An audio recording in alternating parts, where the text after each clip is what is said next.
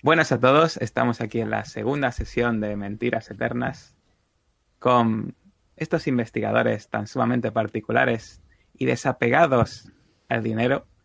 De hecho, le dieron todo su dinero al párroco que paseó por las calles de Nueva York con una cartera llena de billetes. Y vamos a ver qué hacen hoy en esta segunda sesión de esta campaña de Mentiras Eternas.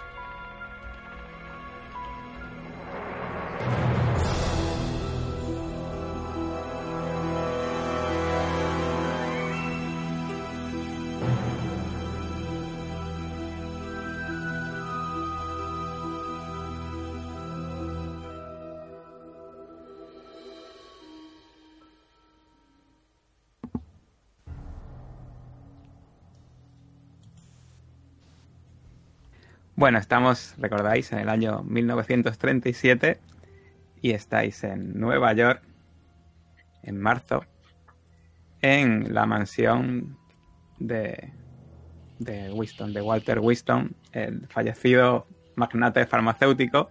¿Qué pasasteis ayer la noche algunos de vosotros?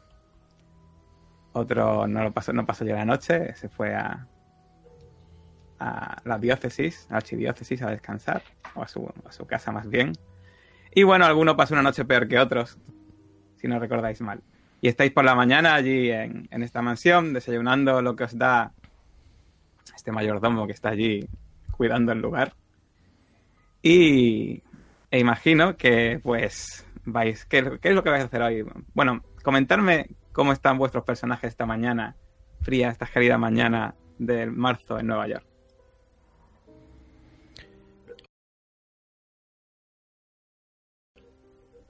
Pues, bueno, si me permitís, Joe, Joe se encuentra bastante indispuesto todavía. Como recordaréis, eh, tuvo alguna pesadilla y le sentó muy mal, muy mal la poca cena que, que pudo hacer, que no recuerdo ninguna, la verdad. Tuvo una especie de pesadilla y, y bueno, lleva el estómago revuelto desde, desde entonces se encuentra mal, blanco y bueno, espera recuperarse a lo largo del día. Por ahora no tiene eh, nada de hambre, espera a que se le siente un poquito el estómago y, y a ver qué dice el resto de sus compañeros por dónde van a tirar hoy las investigaciones. Mm, Josephine, la verdad es que ha dormido como un tronco. No ha notado nada extraño en la casa, salvo la ausencia de muebles y manchas que extrañas en las paredes, que ella piensa que tienen otro tipo de explicación. Es verdad que son extrañas, pero ni sombras, ni voces, ni nada. Aún se pregunta qué hace aquí.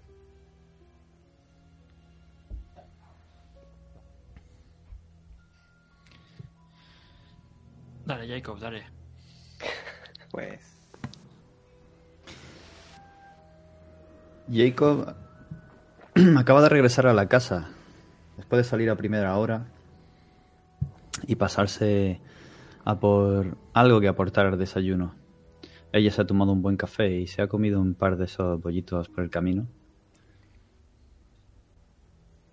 Pero al entrar mm, no se le acaba de quitar esa sensación extraña que la acompañó al dejar la casa. ¿Dónde está Joe? Es lo que dice al entrar, al no verlo allí. Bien, por último, Caleb está todavía rumiando lo que vio la anterior noche, porque él sí que tuvo un tipo de experiencia algo más eh, determinada con las con las manchas de las paredes. No duda en que debe decírselo a sus compañeros, pero sí que está pensándose mucho en cómo decírselo, porque sabe que sus compañeros son escépticos Todavía no han despertado, aunque espera que lo hagan pronto. Y, y lo, me- lo mejor que puede pasar es que se rían de él. Pero bueno, él eh, está firmemente convencido de que todo, de que tiene que decirles lo que ve y que ellos ya lo irán asimilando poco a poco. Por la noche, si no recordáis mal, estuvisteis mirando los documentos que quedaban en la mansión de Walter.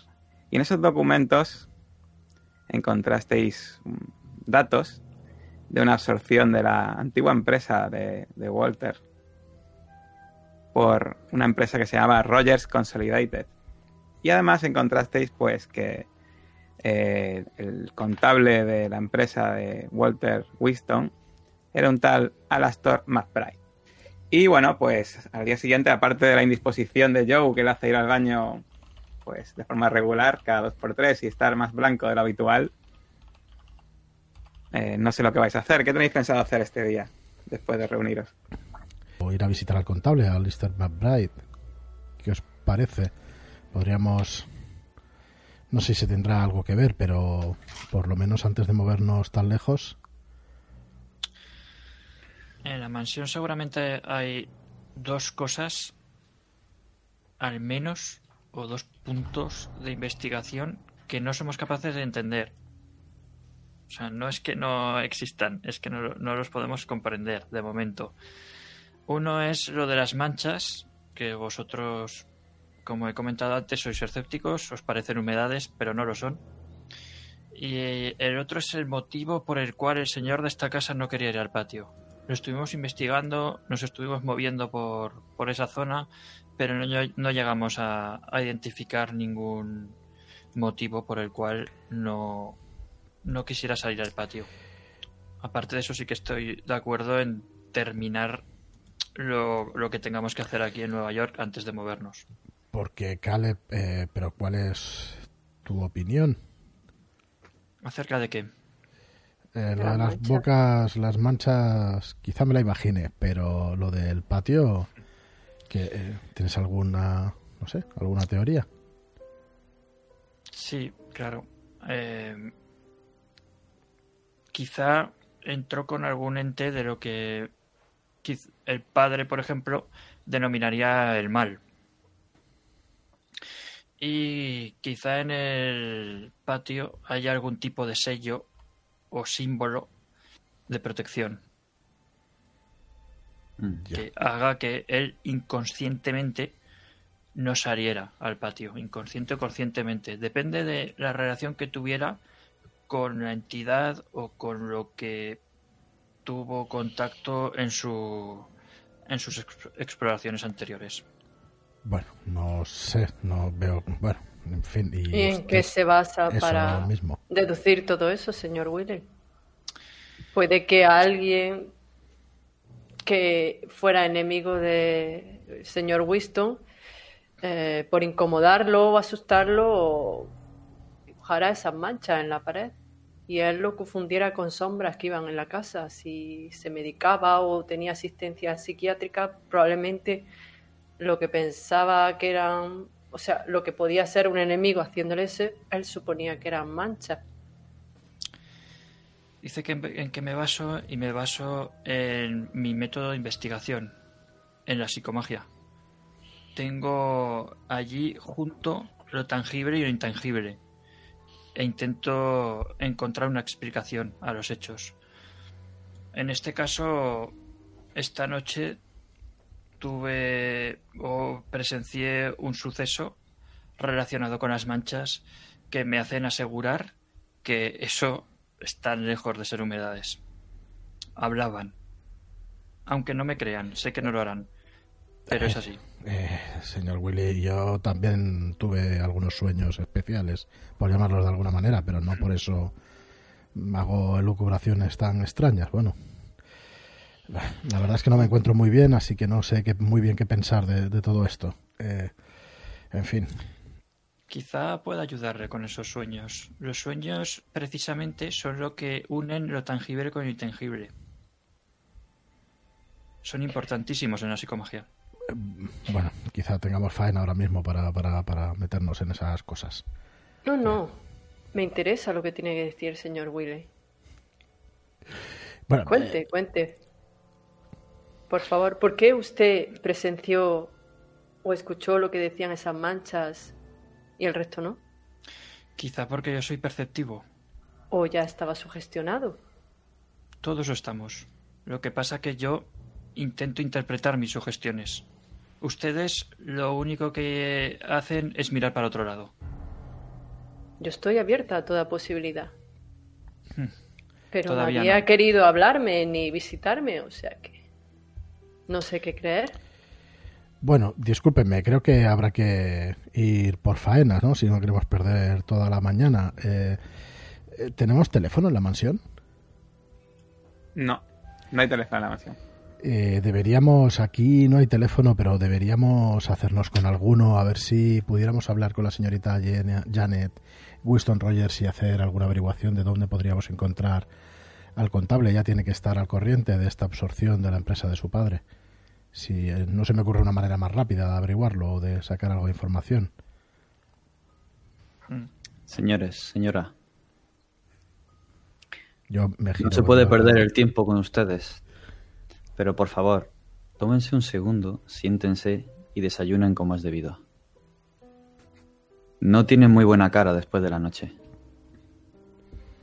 Es cierto, Josephine Warren, lo que dice, y es que es muy fácil darle al maligno cualquier cosa extraña que ocurra. La mayoría de las veces es la propia gente la que elige ser así. Pero sí le concedo al señor Willy que cuando salimos al patio había una sensación extraña a nuestro alrededor.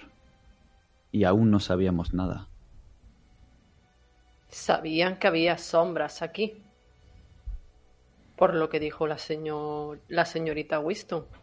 Quizás ya estaban sugestionados, estaban predispuestos a presentir lo que fuera que hubiera en la casa. Yo no me asusto fácilmente, señora Warren. No digo que se asuste. Y el vello se me puso de punta. Eso no es normal. Eso se lo concedo señor Willy. Hay algo que no puedo explicar, es lo que digo. Pero no todo lo malo que ocurre debido al maligno. No obstante, por favor, sentémonos. El café del señor Lehman es excepcional.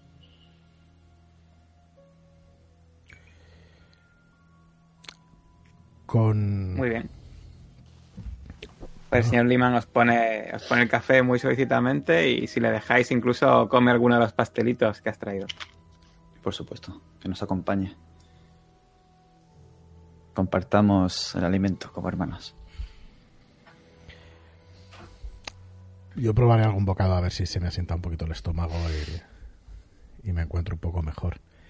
Y mientras pienso si mis conocimientos en derecho pueden llevarme a, a, dar alguna pista de cómo se realiza una absorción. ¿Cómo, cómo es posible que tenga la, la señorita Janes Winston Rogers? Tiene el segundo apellido que es el de la compañía que ha absorbido a Winston. Puede ser que, no sé. Es muy común, eh, y eso lo puedes deducir más o menos por tus conocimientos, que una eh, que la hija de una persona bastante con bastante dinero, al casarse, en lugar de adoptar el apellido del marido, opte por coger una especie de híbrido. Pues os lo comento. Es muy posible que, que el marido de la señora Janet haya absorbido o al final haya heredado la, la empresa de su, de su padre. ¿Y qué estaría insinuando con ella? ¿Cree que tiene algo que ver con lo sucedido en la casa? Mm, Pues no, sinceramente no. No veo la relación posible. Solo tener el máximo de datos para poder pues saber qué pasó aquella bueno, qué le pasó al señor Winston durante todo ese tiempo desde que vino en 1924. La verdad es que no no sé ligar una cosa con otra, sinceramente. ¿Creen que pudo, pudo ser un impedimento para ese enlace? ¿Esa fusión? El mismo señor Winston, quieres decir, quiere decir, pues es posible. Es posible. En los últimos tiempos no nos dijo su hija si regentaba la empresa. ¿Se ocupaba ella? ¿Se ocupaba él? ¿Tenemos esa información? Me lo, pre- me lo preguntas No. a mí, ¿no? No recuerdo que lo dijera. Yo creo que no le preguntamos, ¿verdad, Jota? No, no le preguntamos. Ahora le preguntasteis, no. Pues es hora de...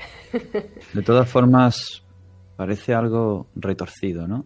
Que eso que nos llame a nosotros después. Si ya su padre ha muerto y de forma oficial no hay nada que levantar, ¿por qué llamarnos? Yo creo que Algo inconcluso. Correcto, eso, tranquilidad de espíritu. Usted sabe de eso, padre. Seguro que algo tuvo que ver. Yo. En realidad, lo Es único que pienso es lo que podrá recibir. Pues el sacerdote Rodríguez, al que me consta que es un buen padre, le ha dado consuelo a la familia. El hecho que me alerta y que me hace estar aquí es que él le haya recomendado mi consejo. No soy un sacerdote al uso. Investigo casos que se escapan del entendimiento normal.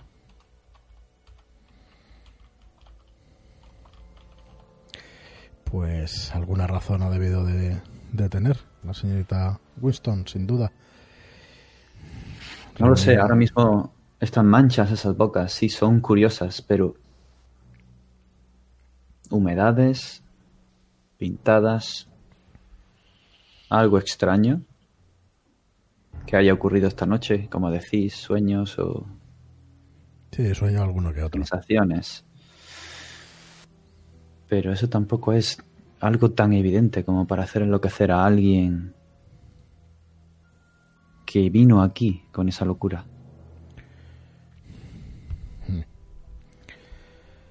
Bueno, sinceramente creo que estamos empezando. Necesitamos algún dato más. Si les parece que busquemos un teléfono y, y llamemos a la señorita Janet.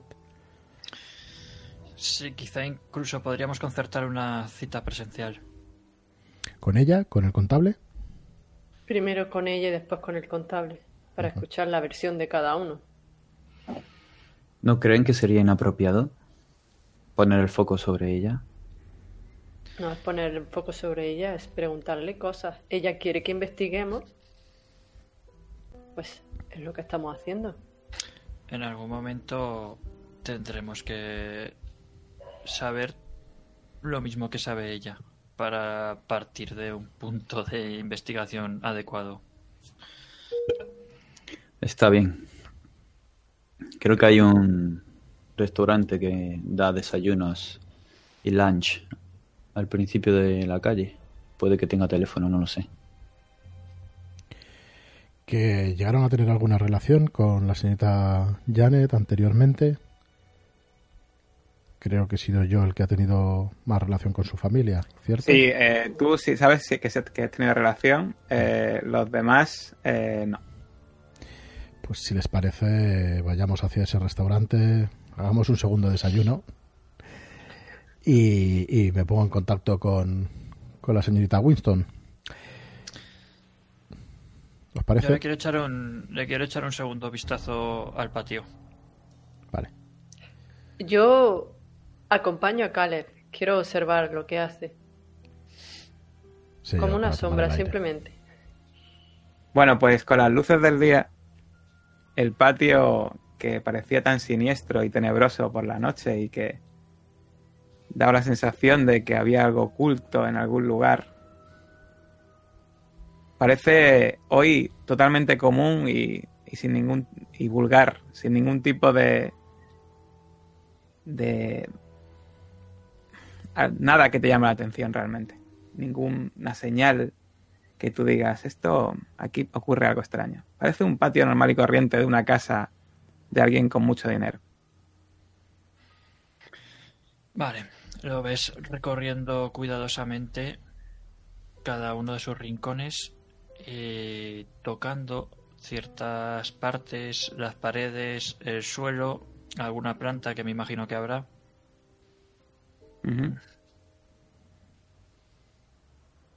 No, parece que no, no vamos a sacar nada de aquí. En lo tangible no hay nada. Y lo intangible no quiere hablarme ahora. Vámonos. Y dígame, señor Caleb, ¿qué le dijeron las bocas anoche? No pude entenderlas. Era un idioma muy extraño. eh, probablemente no fuera de esta época o de este lugar.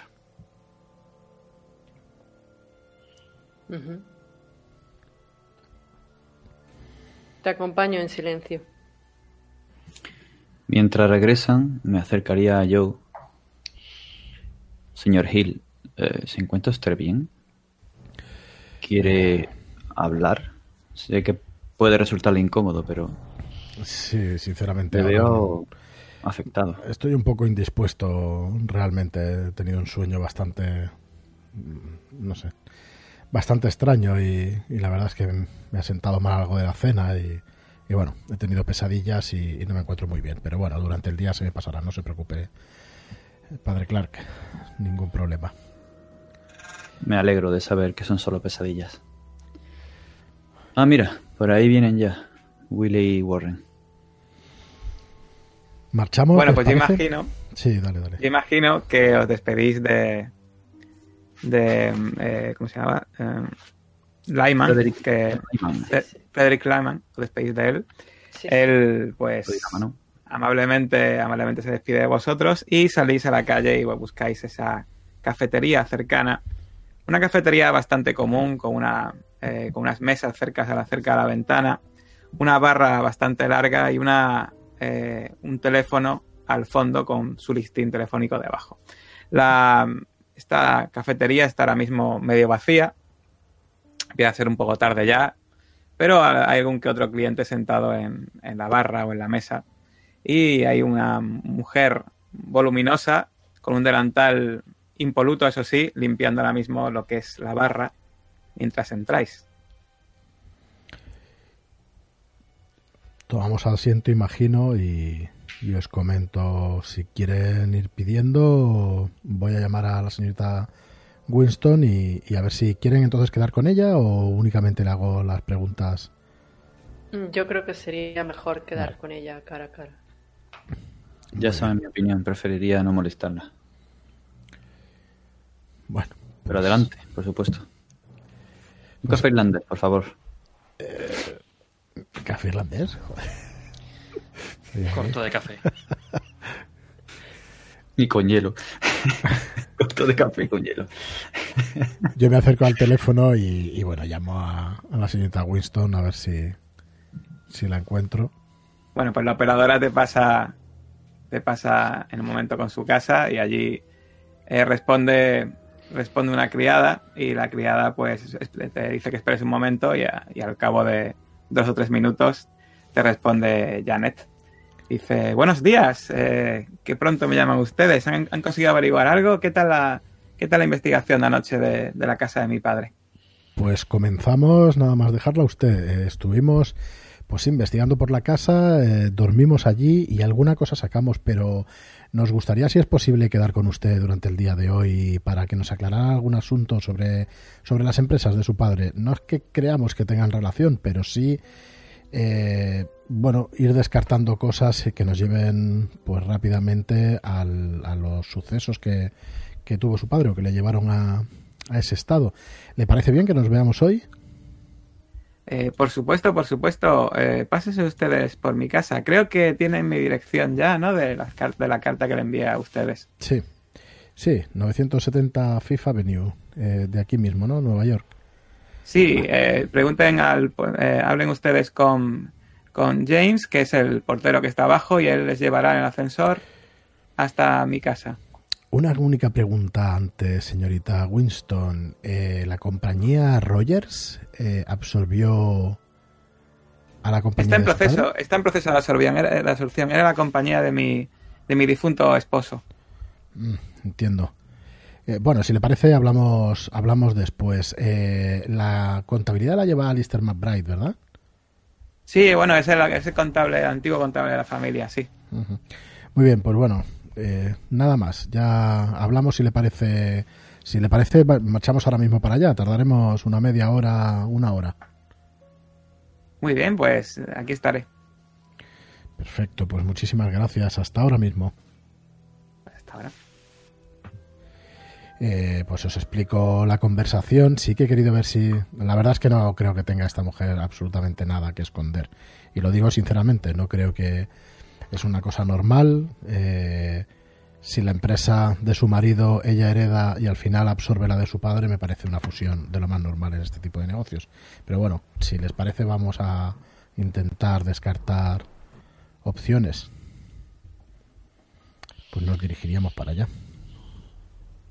Muy bien, pues imagino, os veo desayunando tranquilamente por segunda vez, esta vez algo líquido para que baje un poco los dulces que os, habéis metido entre pecho y espalda en la casa de los Winston.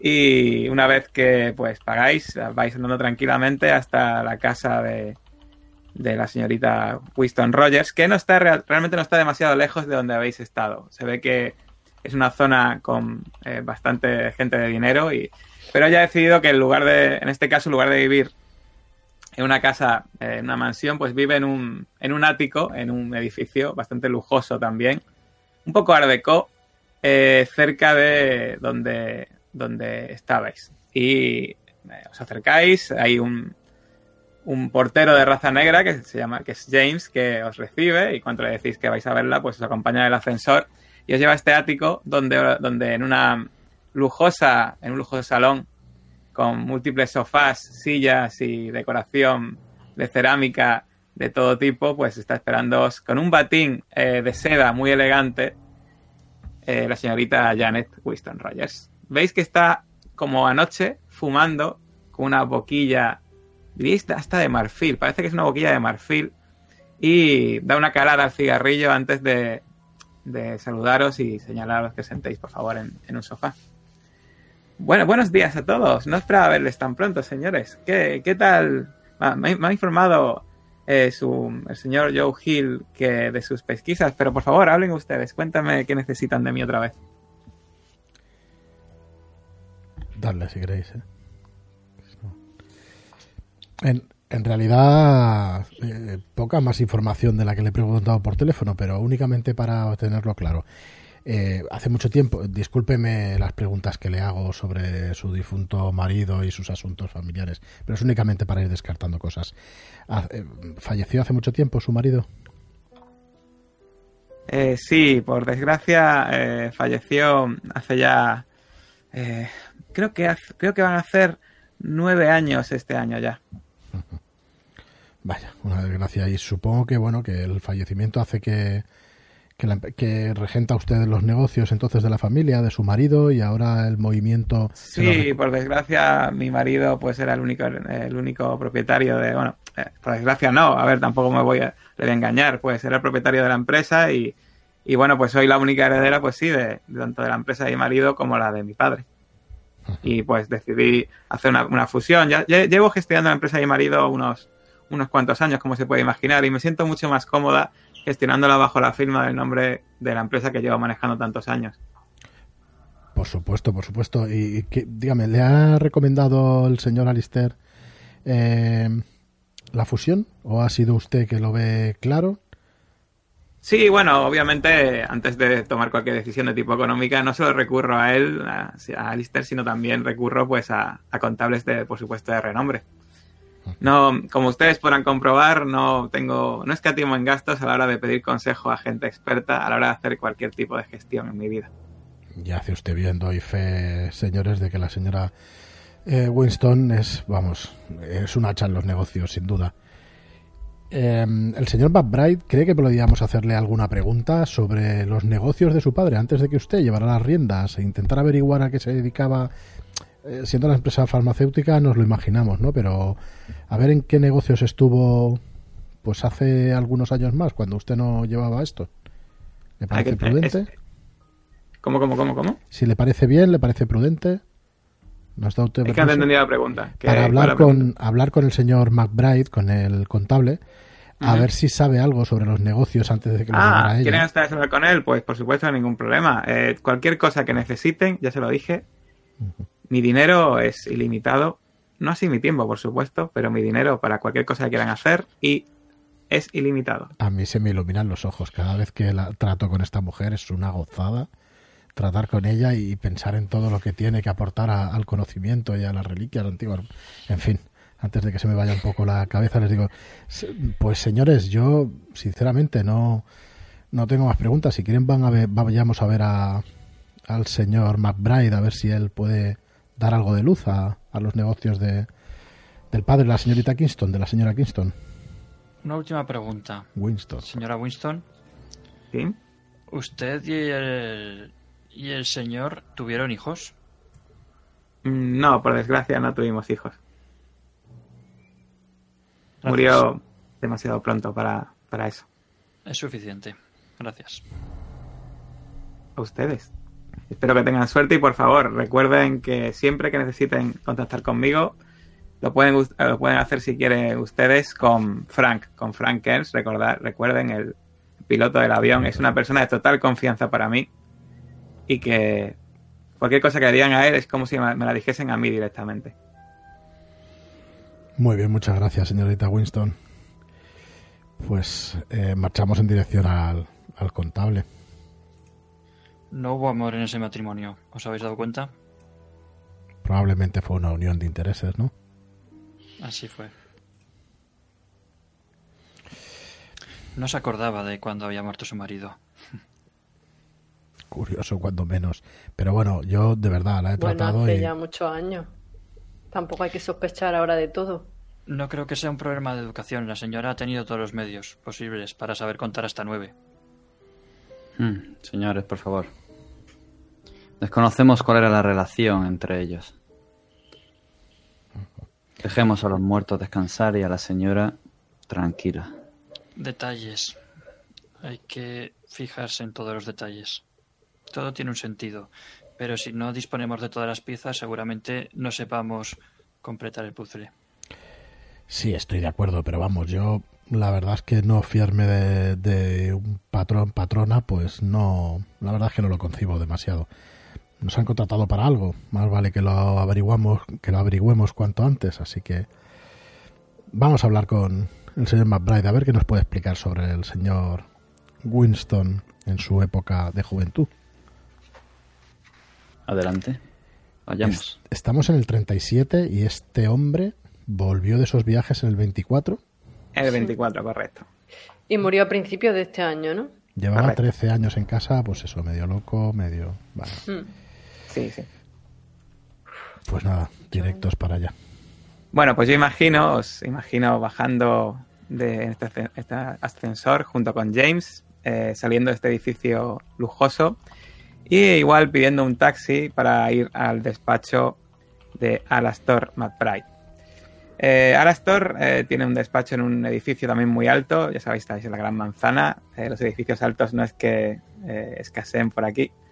Y cuando entráis veis a una recepcionista que os dice la planta donde está el despacho, el despacho de McBride. Llegáis allí y os recibe una secretaria que os, pide, os pregunta por qué estáis allí, le, le decís vuestras razones, entra un momentín en su despacho y tras escasos momentos sale y os, abren paso a un despacho bastante grande con una un montonazo de estanterías repletas de archivadores y de libros una mesa bastante grande también con bastantes papeles y bolígrafos, plumas. Y detrás de, esta, de este escritorio veis a un hombre con, trajeado con una corbata muy pegada a la, a la doble papada que casi parece que le va a asfixiar. Que está sudando copiosamente en su calva, que tiene una calva que le, ocupa toda la parte de arriba, aunque tiene bastante pelo por aquí, un pelo rizado, una nariz bastante ancha. Y casi diríais de rasgos amables, a pesar de que esperabais a alguien así huraño o, el típico, típica persona que, que, típico arquetipo que pensáis de contable, este no tiene la pinta de ser hasta bonachón. Eh, os señala unas mesas y dice, buenos días, buenos días, veo que vienen ustedes de parte de la señorita eh, Janet Winston Rogers. Pues siéntense, por favor. ¿En qué les puedo atender? Muchas gracias, señor McBride. Eh, yo, Joe Hill, Caleb Willy, Jacob B. Clark y Josephine Warren a su servicio. Encantado. Ah, un placer, un placer. Bueno, ya imagino que ustedes saben, yo soy Alastor McBride. Soy el contable de la familia Winston desde hace, buah, no, no, no recuerdo ya cuántos años. Muchos años. Desde luego estaba en mejor forma en aquellos entonces cuando empecé. Claro, claro, nos pasa un poco a todos con la edad, aunque yo estoy espigado como... estoy muy delgado y más o menos en forma, pero bueno. Se lo suelto. Señor Bright, veníamos en busca de, información ya que su eh, Janet eh, nos ha contratado y la llamo Janet a propósito para que vea que tenemos confianza con ella y eso. Eh, porque nos ha contratado para saber exactamente eh, qué pasó con su padre. Usted dice que lleva muchísimo tiempo en la familia. ¿Es eh, la persona de confianza de la empresa Winston o de la empresa Rogers o de las dos? Eh, bueno, yo le puedo decir que últimamente estamos llevando, no sé si la señorita Winston Rogers le ha dado la información, pero últimamente estoy llevando sobre todo la absorción de la empresa Rogers Consolidated a la empresa de Winston Pharmaceuticals. Las dos empresas ahora mismo pertenecen a la señorita Winston Rogers y, bueno, por comodidad está absorbiendo la empresa. He de decir que la empresa Winston Pharmaceuticals estos últimos años eh, ha, mantenido su nivel, por supuesto, pero debido a inactividad de su, de, pues digamos, de, de la persona que, que, tenía todos los documentos y todo, toda la, tenía que firmar todos los documentos y tenía toda la capacidad de decisión, pues no, no, ha avanzado todo lo que debía. Yo visitaba de vez en cuando a Walter y es que es, es verdad que desde el año 24 no era el mismo. Eh, ¿Qué le pasó? ¿Sabe usted qué le pasó? Lo único, espera un momento. Veis que va por. Bueno, se levanta, eh, la silla cruje, ¿vale? Se levanta con mucha dificultad y se acerca a unos archivadores, lo abre, empieza con sus manos bastante. Como bastante, bastante gordas, empieza a mirar por papeles con bastante destreza en realidad. Se nota que está bastante acostumbrado a, a buscar en papeles y saca una carpeta. Dice, sí, sí, aquí está. Se vuelve a sentar, la silla cruje. Recuerdo, sí, fue este viaje, a partir de este viaje que hizo el señor, espera, sí, hizo este viaje a Los Ángeles y desde entonces, desde entonces ya no volvió a viajar más, no volvió a, a mostrar actividad, fue, fue algo muy raro. Eh, ¿De cuánto tiempo ese viaje? Estuvo unas cuantas semanas en Los Ángeles. Se fue, creo recordar, en, sí, en junio, julio, de, a principios de julio se fue. Mira, aquí está, aquí está, a principios de julio y volvió a finales de agosto de Los Ángeles. Eh, ya entiendo que es información confidencial, pero teniendo el permiso de su hija Janet, ¿nos dejaría echar un vistazo en esos papeles? Por supuesto, por supuesto. ¿Usted tiene los papeles? Pues le damos una, una sí. buena ojeada. Pues, pues, nada, veis que esos son eh, registros contables de, pues veis que hacía, veis que estuvo haciendo varios viajes, eh, eh, Walter, a distintos lugares eh, de Estados Unidos eh, durante el año 1924, pero finalmente eso, pues tiene eh, pues lo que es el registro de haber viajado a Los Ángeles a, fin, a principios de julio y haber vuelto pues a finales de agosto y desde entonces ya, ya todos los registros que hay son relacionados con la empresa, ninguno ya relacionados con Walter en concreto y se ve que toda la actividad que tenía antes de viajar, moverse y tal y cual desapareció totalmente en agosto del 24. Pero dígame, y eh, antes de eso, el, el, señor Winston se ocupaba personalmente de los negocios. Sí, me reunía con él muy a menudo en su mansión y hablábamos de, pues, de cómo iba el negocio. Él mismo incluso firmó algunas, algunas absorciones de otras empresas menores, algunas que otras, eh, eh, ya saben, estas, estas cosas que tienen los que hacen los científicos, esta para, para patentes, patentes, eso. Pues algunas patentes y todo ese tipo de cosas, ya saben. Y bueno, esto por supuesto le dio mucho dinero. Miren ustedes los números de aquí, miren. Saca un libro de contabilidad y enseña, os enseñan que, bueno, tiene bastante, bastante, tiene bastante dinero. Aún hoy, obviamente, lo que es la empresa, mueve mucho dinero la empresa Walter de Winston Pharmaceuticals. Y supongo, y por los mentideros, ¿qué se decía del señor Winston? ¿Se marcha? ¿Vuelve bueno, en ese estado? Sí, sí, me permiten, me permiten que yo no hable de ese tipo de, de, indiscreciones, pero siempre conmigo fue una persona muy correcta y desde luego me hizo ganar mucho dinero. No pienso, no pienso hablar más de Walter, a pesar de que ya no esté con nosotros. ¿Siempre hasta después de su vuelta en 1924? ¿A qué se refiere usted, perdón? Así cambió su actitud. Uh, sí, cambió muchísimo. Cuando me reunía con él ya no parecía el mismo, estaba mucho más serio. Incluso diría que nervioso. Miraba por encima de su hombro muchísimo. Como si algo le preocupase. Yo sospecho, sinceramente, y no por ser chismoso, que tuvo que tomar algún tipo de droga o algo así. Esas cosas que ya saben que cambian mucho a la gente. Y pues es, un, es una pena, porque una persona tan, tan inteligente para el tema de la farmacia siempre decía, Walter, ten cuidado con lo que tomas. Y que, bueno, ya se sabe ustedes que hoy en día las drogas y esas cosas tan, tan modernas que están fastidiando a la juventud y todo eso. ¿De qué eran las patentes? Bueno, es, perdona que no se lo sepa decir, eran de cosas relacionadas con química y esas cosas extrañas que le gustan a los científicos, que seguramente son ellos los que lo entienden, pero eh, si me permiten que le diga, yo creo que la mayoría no sirven para nada. ¿Cómo podríamos acceder a esas patentes?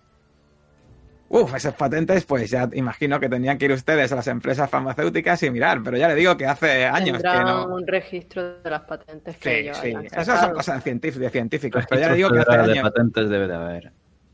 ya digo que hace años que no, que no firma una patente Walter, así que si están ustedes investigando algo reciente, pues es casi antediluviano. Sospecho que todas esas patentes ya, incluso puede que muchas hayan, hayan expirado. Entonces, eh, ¿quiere decir usted que para conseguir alguna cosa que nos lleve a sus viajes eh, tendríamos que, que desplazarnos a esos lugares? Eh, ¿Qué amistades tenía antes? No, no, no, 24? mire puede mirar usted los papeles, aquí vienen todos los viajes que hizo Walter. Ya, antes de ese año 24, ¿con qué personas se juntaba? ¿Sabe usted si... si Ah, eso ya la vida círculo? personal del señor Walter, ya no sé decir. Yo me reunía con él de vez en cuando para el tema económico. ¿Y Y que lo mío, lo mío es, es mover el dinero y sobre todo conservarlo, que es lo difícil. ¿En qué se lo gastaba el señor, el señor Winston? Pues en viajes y excentricidades. Tenía una biblioteca ¡fua! fantástica. De hecho, no sé si su hija lo habrá vendido, pero tenía un- una cantidad de libros y, y antigüedades. Le encantaban esas, esas tonterías. Ah, no se preocupe por eso. eh, Estará a buen recaudo. Eh, en fin, no, no habrá ningún problema con esos libros. Eh, pues ha sido usted de gran ayuda. No sé si mis compañeros tienen alguna otra pregunta. No, en absoluto. Bueno, ha sido un placer conocerles. Espero que, espero que puedan ustedes encontrar lo que están buscando. Y, y extiendo la mano. Una mano que cuando se la dais notáis que es bastante blandurria y, está un poco mojada, ¿vale? Incluso a pesar del frío que hace en el exterior, eh, pues se ve que el tío está sudando. Sobre todo de, ya no solo por la conversación, sino de haberse levantado, el esfuerzo que ha hecho, pues está ya sudando un poquillo, ¿vale? De sacar sus cuatro cosas. Vale, pues. Los cuatro papeles ya sudando. Bien, pues, pues nada, salimos de, de la oficina y os comento yo, sinceramente, cada vez lo veo más claro. Si algo hemos de averiguar, ha de ser en esos extraños viajes. No sé, me extraña que no tuviera amistades antes de este año 24. Imagino que igual tenía correspondencia con. No sé, con algunas otras personas o algo. Lo que está claro es que si tenía correspondencia, o, o ya no existe, o ya no está, o Janet nos lo ha dicho, ¿vale? No. Tenemos Igual correspondencia de- Simplemente al- lo, lo quemó junto con su documento. Claro, realmente la, la pista más fuerte que tenemos es la, los estratos de las cartas de, de Henslow, que es el que está en posterior. ¿no? Y eso ha sido posterior, sí. A partir del 25, de 1925. Yo, No, pero en esas cartas decían que habían estado en el 24 juntos, si no recuerdo mal. sí. Sí, sí. Esto es eh, su relación, por lo que se entendía allí, partía en la expedición en la que se originó el estado mental de ambos, porque también nombraba que, que él podía, que juntos podían explicar mejor lo que les pasaba. Sí. Y que que- el... ¿Cómo se llamaba el, el compañero? ¿Cómo se llamaba el que le escribió la Douglas, Douglas Douglas. Henslow. Douglas. Dijo que él eh, escribió en un libro todo lo acontecido y que si quería el señor Winston verlo, que lo visitara. Me Pero gusta. por lo cierto- visto nunca lo hizo. Este señor no tenemos constancia de que está muerto, porque si no, lo podemos visitar nosotros también en algún momento. A ese es al que hay que visitar en Sabana. Claro. A una de las Ah. dos dire- a las dos direcciones o a una de las dos direcciones. que las tiene dos direcciones, igual, eh, yo vamos, no quiero pensar mal, pero este hombre igual ha estado internado, ha salido, ha vuelto a entrar o, o al contrario, no sé. Sí, de hecho hay una evolución en las últimas cartas. Habló de que murieron personas. Que quizá tuviera razón y que no hubiera pasado. Dudaba de sí mismo. Este hombre sí, tuvo que pasarlo igual que el señor Winston. Podríamos Pues- conjeturar que estuvieron juntos en Los Ángeles. Pero si queremos saber dónde estuvieron, es posible que la única pista que tengamos es encontrar al señor Henslow. Pero es verdad que hace referencia a que los médicos no, no le creían. que el señor Winston contara también lo acontecido para que los médicos lo creyeran. A lo mejor estaba en una institución psiquiátrica. Seguramente no fuera un problema médico lo que tenían. Por eso los médicos no sabían explicarlo. Bueno, señor Willy, solo hay que leer las cartas para saber que algo no le funcionaba bien. Algo mental, bueno, en fin. ¿Y qué hacían esas dos personas al otro lado del país? No es un viaje cómodo. No, no lo es. No lo es. Imagino que con el dinero que tenía, pues podía permitirse hacer los viajes que quisiera y tener los caprichos que quisiera. Así que quizá no sea tan de extrañar. Igual iba buscando libros, cosas extrañas, artefactos, cosas de coleccionismo. Doy fe de que tiene una colección, tenía una colección espectacular. Bueno, algo pasó allí en Los Ángeles. Y estamos aquí para averiguarlo y para dar consejo y consuelo a la familia. Por mi parte, si tienen algún alguna otra pesquisa que podamos hacer aquí o en los alrededores, hagámosla. Si no, podemos ir a ver a Frank y que nos monte en su Douglas para llevarnos a Sabana. Sabana, imagino que hace calor, ¿no? A estas alturas ya del año, incluso siendo marzo. O siempre hace calor. Será un clima agradable, aunque dependerá. Si del Golfo de México ha llegado algún tipo de borrasca, siempre se, se pone muy feo en marzo. Vaya, veo que usted o conoce la zona o ha viajado bastante. Bueno, es cuestión de, de geografía. He estado por el sur, sí, pero. Pero todo lo que hay alrededor del Golfo siempre está influenciado por él. No sé usted, ¿no? En fin, si les parece que nos reunamos en el, en el aeródromo donde vimos la primera vez a la señorita Winston. Vamos a por equipaje y, y nos vemos allí. Está bien. Por cierto, padre, un detalle que no hemos preguntado todavía. No sabemos si el, se- si el señor era creyente. ¿Y qué importa eso? Importa. ¿Por qué? Ya lo, ya lo preguntaremos. Todavía no lo sé. Yo me hago preguntas, pero no tengo todas las respuestas. Eh, no recuerdo haber visto en, en la casa familiar ningún crucifijo, imagen o algo por el estilo. Los hombres de negocios no suelen ser muy creyentes, pero hay algunos que sí que son supersticiosos y llevan su superstición a la creencia a veces. Lo que sí que sabes, Jacob, perdona que diga, es que el, eh, Rod- el padre Rodríguez te dijo que él era el sacerdote particular de la familia. Así que, Sí. como mínimo, eh, Sí. tenía un sacerdote particular. Aunque sea para el tema este de las formas, ¿no? El tema formal tenía sacerdote. Sí, bueno, no sabemos si por parte de él o por parte de las señoras Winston. No sabemos, pero yo no, no descartaría que fuera creyente. Al menos no creo que dijera abiertamente que no lo fuera. ¿Está usted de acuerdo, señorita Warren? Nos vemos en, en el aeropuerto. Eh, no me he enterado. Si está usted de acuerdo en vernos en el aeródromo, Muy bien. Pues imagino que os, os separáis, vais cada uno para vuestra morada, donde durmáis o, donde sea que reposáis, y hacéis un equipaje, imagino que no muy voluminoso, porque imagináis que no vais a estar mucho tiempo fuera. Así pues, usáis, echáis ropa un poco más fresca, eh, pensando que igual puede haga bastante más calor en Sabana que aquí en Nueva York. Y también echáis por si acaso pues ropa un poco de abrigo para mezclar un poco. Eh, cogéis un taxi, imagino, y llegáis. Bueno, no sé, imagino que pagáis de vuestro bolsillo porque todo el dinero lo lleva el padre Jacob. Y llegáis más o menos, llegáis más o menos, eh, pues, bueno, en, en un periodo de 5 o 10 minutos de distancia a lo que es el aeródromo este de Nueva Jersey. Cuando llegáis, veis, a, veis que eh, Frank que si no recordáis está con su, eh, su sombrero de aviador que no se lo quita ni para dormir casi, eh, está allí eh, ahora mismo haciendo el mantenimiento de un avión bastante, bastante grande, totalmente plateado de dos hélices que está ahora mismo pues cerca de, de este este hangar donde os reunisteis con la señorita Winston Rogers el día anterior. Este hangar que está ahora mismo totalmente cerrado.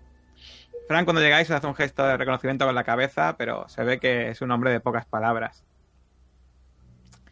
Y os invita a pasar si queréis o que hagáis lo que, queráis. Eh, el ambiente es frío, pero ya como ha pasado, se está cerca el mediodía, pues empieza el sol en lo, alto, pues empieza a apretar ligeramente y ya pues está medianamente bien.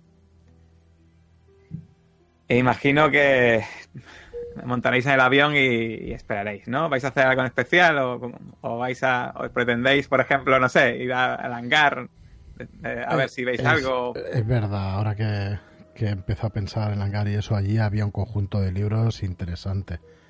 Y tenía que haber caído bastante antes, pero no sé, estoy un poco despistado. Eh, padre Clark, eh, denos usted, nada, 20, 30 dólares a cada uno. La verdad es que no ha sido muy apropiado coger el taxi coger el taxi con los fondos propios después de 20 todo lo que... 30 dólares de nuestro dinero. Correcto. Disculpen, se me ha olvidado por completo que lo llevaba. Por favor. Mm, Ya. Y eh, muestro el sobre de cada uno. Digo, cojan el dinero que necesiten, por supuesto. Repartimos 100 dólares por ir holgados, 100 dólares por cabeza, si os parece. Por lo menos para Mantenemos lo de cosa. que lo que nos sobre va para el comedor de caridad, ¿no? Del... Por supuesto. Eh, su parte, por supuesto, sí, sí. Su parte, sí. Yo necesito hacer unos arreglos en la tienda. Eh, pues nada, a la, a la biblioteca, si siguen estando aquellos libros y eso, sí que, ostras, le quiero dar un buen vistazo a todo aquello. Pues nada, el- lo que es la- el portón este grande que había en la parte frontal de ese aeródromo está ahora mismo cerrado. Pero en el momento que te acercas, pues ves que hay una puerta lateral y entras y ves pues esta avioneta más pequeña y una, unas estanterías con libros y una mesa con un mapa un mapa que viene que viene escrito Sabana. Cuando te acercas a ese mapa, ves que hay una dirección eh, que está redondeada. Esa dirección es el 513 de West Henry Street. Y ves que donde está redondeada es una calle. Bueno, Savannah es una ciudad que está cerca de la desembocadura de un río. El río se llama Savannah también, muy original. Justo en la frontera del estado de Georgia. Y mm, alrededor de esta ciudad hay mogollón de pantanos. Se puede ver en el mapa que están representados muchos pantanos. Hay un puerto que se ve que la ciudad está construida en torno a este puerto. Parece que hay unos astilleros en la ciudad y eh, casi, casi cerca de la zona central, de una calle que está en West Henry Street, al final se ve que está marcado esta dirección y el nombre de este lugar pone eh, manicomio de Joy Grove. En cuanto lo veo, les señalo, pero antes de, ver esa dirección he visto todos los pantanos alrededor y giro. Lo que sí es verdad es que viene escrito en una esquina, viene 23 All Hope Road y viene entre interrogaciones. Eso no es un manicomio, ¿no? Es otra dirección. es otra dirección. Tenemos las dos. ¿Y en el esa 500. dirección hay otro manicomio o qué? No, no tiene por qué, no indica nada. ¿Coinciden con las de las cartas? Sí, Coincide con la coinciden de las dos. cartas, ¿eh? Vale. Son las dos. A mí no me ha gustado nada ver esos pantanos por allí. No me parece que. No, no sé Es cómo es más, posible que coincida sí. con mi sueño del día anterior. Pero no digo nada. Me lo callo para mí, aunque Ah. se me nota un poco más blanco. Desde que me he recuperado, que estaba un poquito mejor, vuelvo, vuelvo para atrás. En fin, os lo enseño. Miren ustedes el mapa. Yo revisaré estos libros.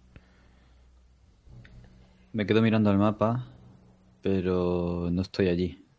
Me estoy acordando ahora mismo de esas marcas, esa, esa tinta sobre los mapas tácticos justo antes de, de desplegar a los hombres. Y me acuerdo de una plegaria, me acuerdo de un consuelo a uno de los soldados antes de la batalla y Y me aparto un momento y voy con Joe. Yo señalo, antes de que se vayan, señalo eh, donde pone 23 All Hope Row entre interrogación y, y les digo, desde esta dirección es desde la que escribí una de las cartas en las que decía que había escrito un libro con todo lo que había sucedido y que lo había escondido. Pero no dice dónde, ¿no? No.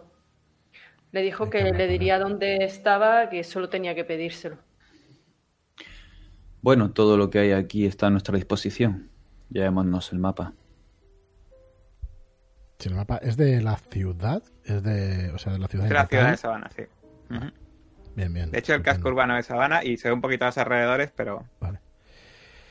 Eh, pues yo voy a dar un vistazo a ver qué tipo de libros tienen, tasándolos Eso con la mirada, decir. repasándolos. De hecho, el mapa eh, os dais cuenta de que os puede resultar útil ya no solo por la dirección que viene indicada, sino porque, aparte de venir todo lo que es la ciudad en sí, viene marcado incluso, eh, no, no marcado de forma escrita, ¿vale? Sino que está en lo que es la. Lo que es la. El, itinerario que siguió. Sí.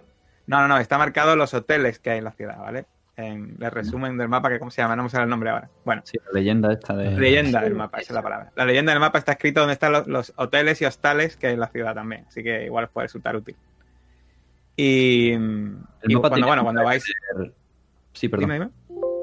El mapa tiene pinta de tener bastante tiempo. Como de haberse... No, de hecho tiene pinta de ser hace- súper nuevo. ¿Y qué pinta aquí un mapa tan nuevo y marcado? Bueno, ahora hay que preguntarle al señor piloto. Bueno, yo no le veo mayor importancia. Nos dio una carta donde hablaba con el único que conocía o que tenía trato con, con Winston. Son todas las cartas y, y supongo que la misma Janet habrá señalado. Bueno, Sí, no quiero empezado lucurar a a saber, pero no lo veo demasiado extraño, la verdad. ¿Ha encontrado algo curioso ahí, señor Hill? Yo le echo una mano al señor Hill en revisar los libros que hay ahí para hacerlo de manera más rápida. Entre dos personas va. De hecho, os dais ¿Qué cuenta pasa? que los libros eh, son... eh, están escritos, eh, son... El tema es el misticismo americano y la, y la magia popular. Son libros que cuando le echa un vistazo Caleb, eh, pues ve que son es una colección bastante única. Y Joe, por supuesto, se da cuenta de que hay, la gran mayoría de esos libros no los tiene ni los ha leído y, y sería un algo muy valioso en su colección. Pues sí, eso es lo que estoy pensando, pero llamo al señor, al señor Caleb Willy, se lo explico y mire, mire, muy interesante.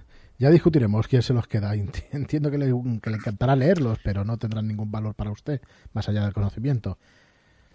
Exacto, no estoy interesado en las posesiones materiales. Puede quedárselos usted y hacer lo que quiera. Pero, son interesantes, los, ¿eh? los conocimientos que encierran sí que me interesan, por supuesto. Es una colección extraordinaria. El misticismo americano y la magia ancestral. Muy curioso. De ahí proviene mucho de. mucho de mi método. Obviamente a Josephine y quizá Jacob, o el padre Jacob, ya lo diré, eso suena un poco, pues como, bueno, Sí, yo estoy apretando los labios, mirando al piloto y pensando en que esa conversación será menos conflictiva. Tampoco quiero saltar. Cada uno tiene sus creencias, aunque estos libros son puro paganismo. Yo aún así he hecho un vistazo rápido a uno de ellos. Siempre es bueno informarse de lo que va contrario a tus conocimientos para poder debatirlo después. Yo voy a... de hecho, de hecho curiosamente, eh, eh, tú has leído más de estas cosas que, que incluso Joe, eh, porque tienes ciertos conocimientos básicos que Joe pues, Sí. no tiene. Necesita leer estos libros Joe para tenerlos. Pero por eso mismo, porque a pesar de que no cree mucho en ello, tam- porque tampoco lo ha tenido, simplemente lo ha leído, nunca ha vivido nada relacionado con eso, pero le gusta informarse de todo para poder después confrontar opiniones. Yo lo veo Muy todo bien, desde pues. el punto de vista antropológico, disculpa. No, bueno. Yo imagino que os entretenéis un poco viendo los libros, eh, a ti se te hace un poco la, la boca agua, pero finalmente decidís pues montaros, montaros en el avión, ¿no? Y, y partir ya pues en dirección a, a Sabana. El interior del avión, cuando entráis, os quedáis alucinando. No parece, os imaginabais una especie de lugar con asientos, con, eh, con cinturones de seguridad, algo así, pues típico, os podéis encontrar en un transporte. Pero el interior es casi, es casi como, como un salón, un salón con unos sofás con, eh, con eh, cinturones de seguridad en el propio sofá, con unas lámparas que son, eh, parecen lámparas de mesita de noche o de, o de mesita de, comedor, pero que están totalmente ancladas para que no haya ningún problema en los vaivenes del propio avión en sí. Y algún otro sofá más al uso, muy muy cómodo y mullido, donde os podréis sentar y miraros entre vosotros con incluso una mesa en el centro, una mesa que está totalmente anclada en el suelo, y lo que es la cabina de piloto delante detrás una cortina totalmente blanca. Es obviamente unos lujos que no habéis visto en vuestra vida. Jamás. Bueno, nuestra empleadora desde luego tiene muchos recursos, ¿eh? ¿Habéis visto alguna vez algo por el estilo? Jamás. Jamás. Bueno, descansemos que y cojamos es algo fuerza. positivo para este viaje. Imagino Sí, que la mecánica de la aeronave estará a punto. ¿Tiene usted miedo? El hombre no fue hecho para volar. Usted se ve muy curtido, padre. Sí, pero hay que tener los pies en la tierra.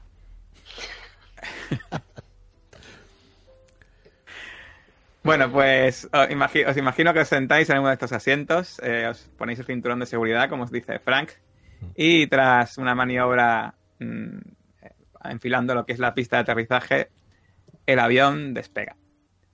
Y vais en dirección a la ciudad de Savannah. Savannah es una ciudad, ¿os suena? Cono- ¿Conocéis algo de Savannah? Porque es una ciudad muy deteriorada de los años de estos años 30 que está en franca decadencia. Fue la antigua capital de la colonia de Georgia, como sabéis, y un preciado emplazamiento estratégico durante la guerra civil.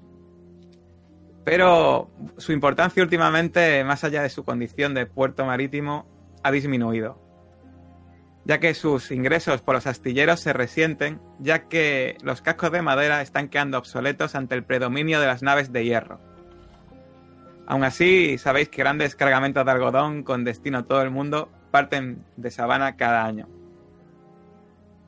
Así que el avión, tras unas cuantas horas de viaje, llega a esta ciudad. Esta ciudad que, al igual que hice con Nueva York, ahora os voy a ir poniendo en lo que es la, la ambientación, la zona de ambientación, os voy a ir poniendo pues cositas ahí para que vayáis viendo, ¿vale? eh, pues anuncios de la época y cosas relacionadas, ¿vale? De que veis la ciudad. Una ciudad que obviamente está en un estado sureño y que tiene un pasado, un pasado eh, que ya sabéis de esclavitud y de cosas que a pesar de que hace ya bastantes años en realidad de la guerra todavía están bastante vivas. Cuando llegáis el avión aterriza en una pista de aterrizaje un poco agrietada lo que es el asfalto. Pero todavía, todavía con, por lo menos con un buen mantenimiento. Eh, Frank eh, alquila un hangar para dejar el avión en su interior. El viaje ha sido totalmente sin ningún tipo, sin ningún tipo de, de incidente. Frank es un excelente piloto, desde luego. No habéis tenido apenas movimiento para tranquilidad del padre. Y e imagino, imagino que vais a alquilar, imagino que queréis un coche o pillaréis un taxi, ¿no? Vosotros me diréis lo que vais a hacer. Mejor Eh, alquilamos un coche ya. Bueno, más si alguien barato, sabe conducir. Eh, Lo yo- primero al bajar diría, Él te guarda al salir y al regresar, ahora y para siempre. Amén. Es antiguo. Y entonces ya sí acompañaría a mis yo compañeros. me, me imagino mirando a Willy, a Willy y, y mirando al padre. Y, Y está en medio de los dos por si acaso. A, a él no le decís nada. eh, bueno, ya sabe la costumbre. Sigo para adelante. Eh, Continuemos. sí. Yo creo que habría que, bueno, nunca sabemos lo que nos vamos a enfrentar. Ahorremos el poco dinero que tenemos y cojamos un coche de alquiler. Nada de ir por taxis, por la, por la vida. ¿Les parece? Pues sí, sí, sí hay servicio en el propio aeródromo aeropuerto. Sí, hay un, hay una- un lugar donde os alquilan coches de la un Ford, por supuesto, coches americanos. Y eh, alquiláis un coche negro, discreto, cómodo, que os lleva pues desde este aeródromo que está cerca, realmente bastante cerca de la ciudad, a esta ciudad. Una ciudad que, pues, según vais acercando, os viene aún más todavía el olor a mar y la humedad y el calor eh, que el calor que obviamente no teníais en la ciudad de Nueva York. A pesar de que estáis en marzo, eh, lo que es una humedad tan increíblemente intensa que casi se puede cortar con un cuchillo. Y este olor mar, pues obviamente es un cambio muy, muy considerable con lo que es la ciudad. Según os vais acercando, veis que la ciudad ha sido construida alrededor de docenas de hermosas plazas ajardinadas, algunas grandes y otras pequeñas, delimitadas con filas de casas de ladrillo, iglesias y tabernas. Los árboles abundan por toda la ciudad. Calles de adoquines y verjas de hierro forjado, con lanzas en la parte superior, dividen el centro urbano en varios distritos, cada uno de ellos con sus propias plazas. En el centro de la ciudad, según vais recorriendo en dirección, pues imagino, a la zona del puerto, porque yo imagino que lo primero que vais a hacer es buscar un hotel, o no sé lo que vais a hacer, ya me diréis. Según veis por el centro, veis que hay edificios victorianos antiguos, pero que algunos de ellos están mantenidos a duras penas. La ciudad, desde luego, la decadencia está por todos lados. De hecho, se ve que el, el propio asfalto, los propios adoquines están desgastados, dejando al descubierto incluso la maleza que emerge de vez en cuando y que tenéis que esquivar para no comeros algunos baches con el coche.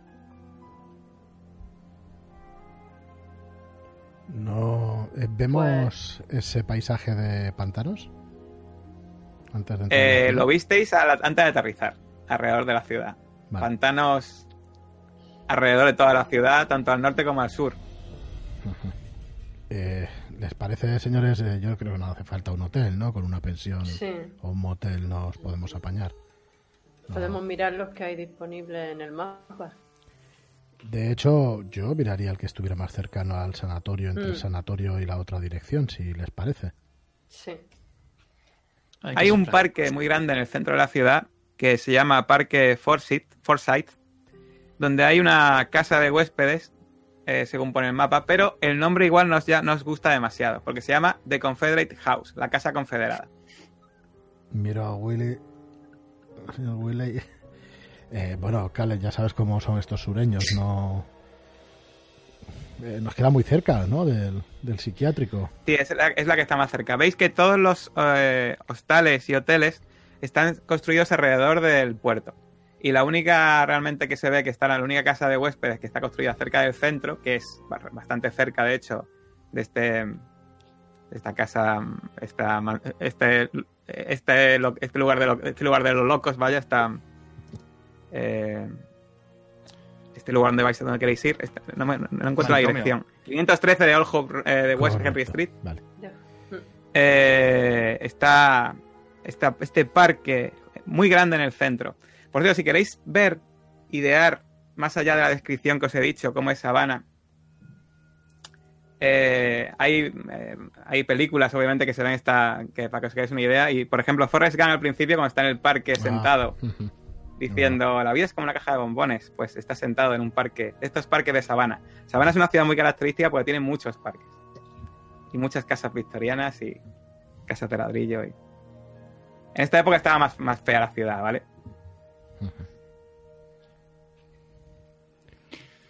Bueno, Sí, pues os, cuento, os cuento. Hay hostales alrededor del puerto.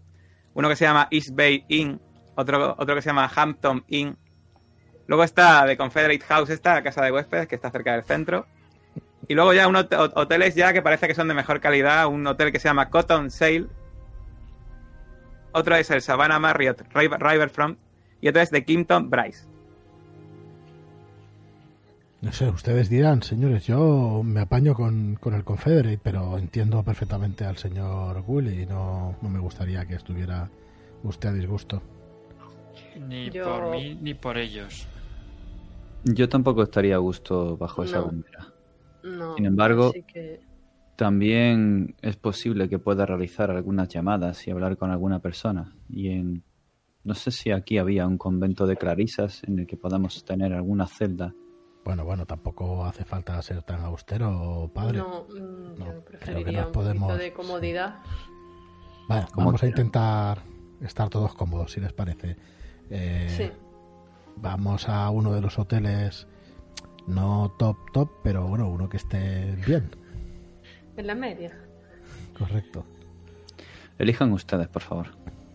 Pues elegimos uno de los que estén más cerca, aunque estén más, más alejados de, de la del parque, pero De todas formas, Realmente veis que la zona del puerto, todos los hoteles y hostales están construidos cerca del puerto y bueno, pues al final la decisión, si no queréis hospedaros en The Confederate House, en esta casa de huéspedes, pues es ni más ni menos que el nivel que queráis eh, tener de, de hotel, porque veis un par de hostales bastante, de pinta bastante ba- ser baratos, edificios bastante deteriorados, de ladrillo, que son East East Bay Inn y Hampton Inn, que son pues esos hostales pues casi de mala muerte diríais. Salen y entran mucha gente de color de estos hostales. Eh, se ve que son los más baratos y los que coge la gente pues de, de más bajo nivel económico. Luego un poco más adelante ya está el, el Cotton Sale, que es ya un hotel de, de buena calidad. Eso sí, eh, es un hotel que ya es, eh, curiosamente, ha dado un pequeño salto y eh, pasa, es un poco más allá, diríais, de, de clase media, un poquito más alto quizás. El salto es considerable, es como si hubieseis pasado de repente de, de un lugar pues de un nivel muy bajo hasta un, a un hotel ya pues de un nivel considerable. Y veis los otros dos que están un poco más, más alejados de los astilleros, más alejados de ese olor a, a, a brea y a mar que hay, hay en el ambiente. Y veis que son dos hoteles ya de bastante calidad. Y estos son un lugar súper lujoso. Tanto el Savannah Marriott Riverfront como el Kingston Bryce. Estos ya son hoteles de gente con mucha pasta. yo estaría por el Cotton Sale. Tampoco Sí. quiero que nos aprovechemos de la señorita Winston. Bueno, su dinero. El suyo, Josephine, Joe, Caleb. yo iría Pues lo que veas, al quizá- Cotton Sale, si les parece bien. Nunca tengamos oportunidad de estar en un hotel lujoso. Yo, mientras sean tolerantes, Mientras les enseñe el dinero. A mí no me importaría aquel que vimos, donde esta gente sureña vivía mucho más humilde pero alegre. Están más cerca de Dios de lo que piensan. Bueno, no sé, ni, ni para uno ni para otro, ¿no, señorista Warren? Yo busco tu complicidad y Sí, me parece no. lo del Cotton Sale. Exacto.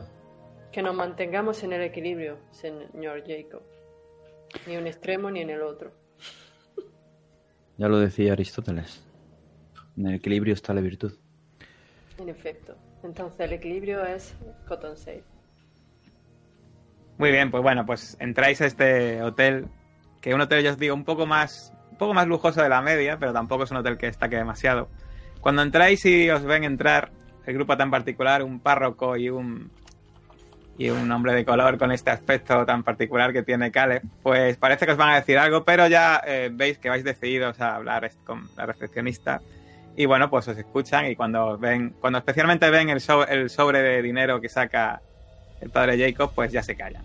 Eh, es obvio que Bien, lleváis ahí bastante dinero. Así que os dan unas habitaciones, las que pidáis. Eh, ahora mismo hay bastantes, bastantes habitaciones libres en el hotel y no hay ningún tipo de problema. Veis que además en el hotel, bueno, pues tienen también obviamente restaurante y tienen un teléfono en lo que es la cerca de recepción. Si queréis llamar en algún momento dado, llamar a alguien, llamar a algún familiar o, o lo que sea, pues no tenéis problema. Y pues nada, yo imagino que dejáis vuestras cosas en, en lo que es la habitación, cogéis el coche y, y ¿qué vais a hacer? Podríamos Directos. mirar dónde está el instituto mental. ¿cuál era la última de las direcciones? 513 West Henry Street es el del psiquiátrico, ¿no? Donde venía el... Es que me, me la he perdido antes, la tengo. Ah, ah, ya la he encontrado. Sí. 413 de West Henry Street.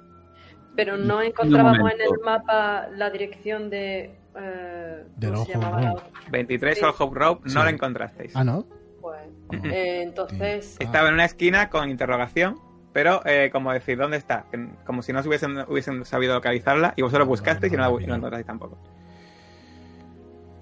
Sin embargo, matasellos de la carta de Sabana. Un momento, salgo del coche y entro de nuevo al hotel. Voy a Sí, recepción. señor. Eh, ¿Podría utilizar el teléfono? ¿Tienen Por supuesto, señor. Está, está- a su servicio, señor. El teléfono. ¿Tienen el listín telefónico, por favor?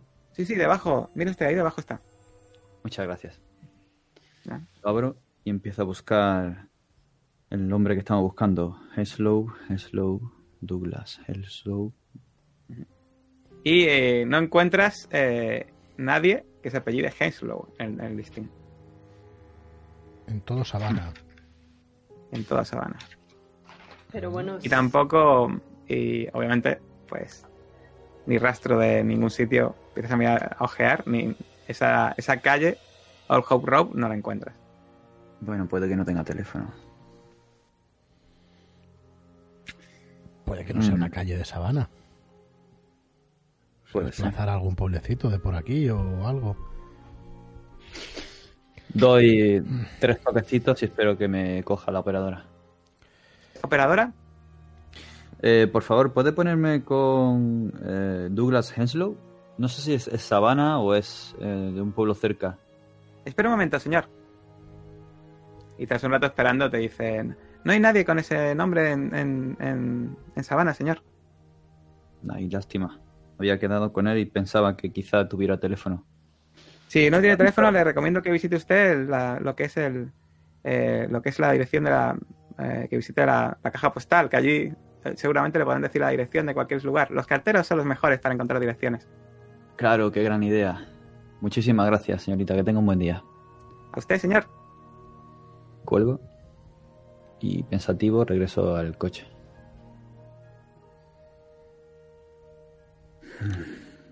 Parece ser que no tiene número de teléfono, al menos en el listín ni en la ni la operadora conoce la asistencia del señor Heslow, ni siquiera la dirección que estamos buscando existe en el listín.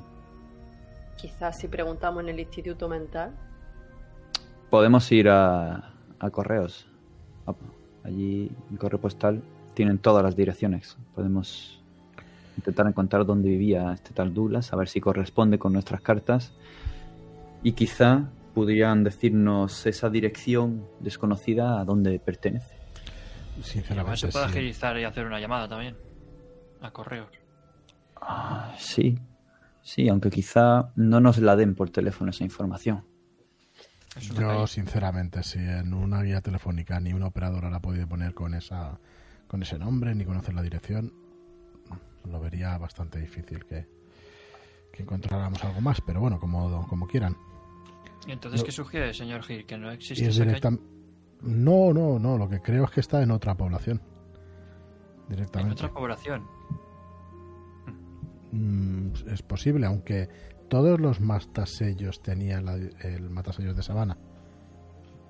De todas las cartas. En correos tienen que saberlo. Exacto. Pues como quieran. Yo lo que tengo claro es que iremos a verlo, así que no me importa hacer una pequeña parada. Podemos seguir el orden que quieran. Tenemos todo el día. De hecho, muy buena pregunta, hablando de todo el día. Empieza a ser ya a mitad de tarde, ¿vale? Os, Mm. os lo cuento. Casi todo el día. Bien. Mm, Si no está de cuadrante. Sí, no sé si tienen esta gente oficina de. O sea, horario de, de oficina de funcionarios y chapan a las 3. Eh, Preguntáis a alguien. a- Sí. O bueno, me imagino que lo sabremos. eh, de- tendrán Bueno, en, en- Nueva York sabéis sitio- que hasta, hasta la noche está abierto. Vale. Esto es más pequeño, puede variar, pero bueno. Mm. Pues vamos, vamos para allá. Buscamos en el mapa la oficina de correos y Sí, veis que además hay uno bastante cerca. Eh, realmente la ciudad no es muy grande. Y conducís, abarcáis en un momento y llegáis a un edificio además que está bastante, bastante deteriorado. Y pues ahí entrando y saliendo veis a, alguien, pues a, a carteros con sus mochilillas y tal, ¿no? Y, que están todavía haciendo su trabajo a estas horas todavía. Y cuando entráis, pues os atiende un muchacho jovencillo y os dice, os pide, os pide, por supuesto, una tarifa para poder buscar la dirección y no tiene problemas en darosla y os dice que es una dirección que está en las afueras de la ciudad. Concretamente, a unos 21 kilómetros al sudeste, en, en medio de los pantanos. Hay que recorrer una carretera que sale de la ciudad al sudeste y recorrerla durante unos 21 kilómetros hasta llegar a, a una, a una mansión que, según parece, pertenece a la familia Henslow. Vale, misterio resuelto. Tenemos la casa donde vivía y tenemos la dirección donde ha estado los últimos años. Quizá ha tratado por, por lo mismo que le aquejó al señor Winston. ¿Por dónde empezamos? Por la cena. Ya va siendo hora. Eh, estoy de ¿Queréis, acuerdo. ¿Queréis hacer una pausa y ya ir por la mañana temprano o queréis ir a por la noche? O sea, por la tarde, tarde, en realidad, tarde, tarde. Quizá nos puedan alojar en esa mansión. Una Son segunda 21 noche. kilómetros, ¿eh? O sea, no es. No, Por eso, no por se eso. llega en. Que, que Tenemos si va-.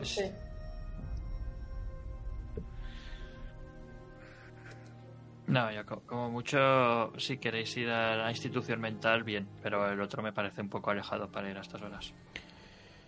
Sí, ¿Qué hora has ¿queréis aprovechar? que- ¿Cómo estáis de...? Media tarde.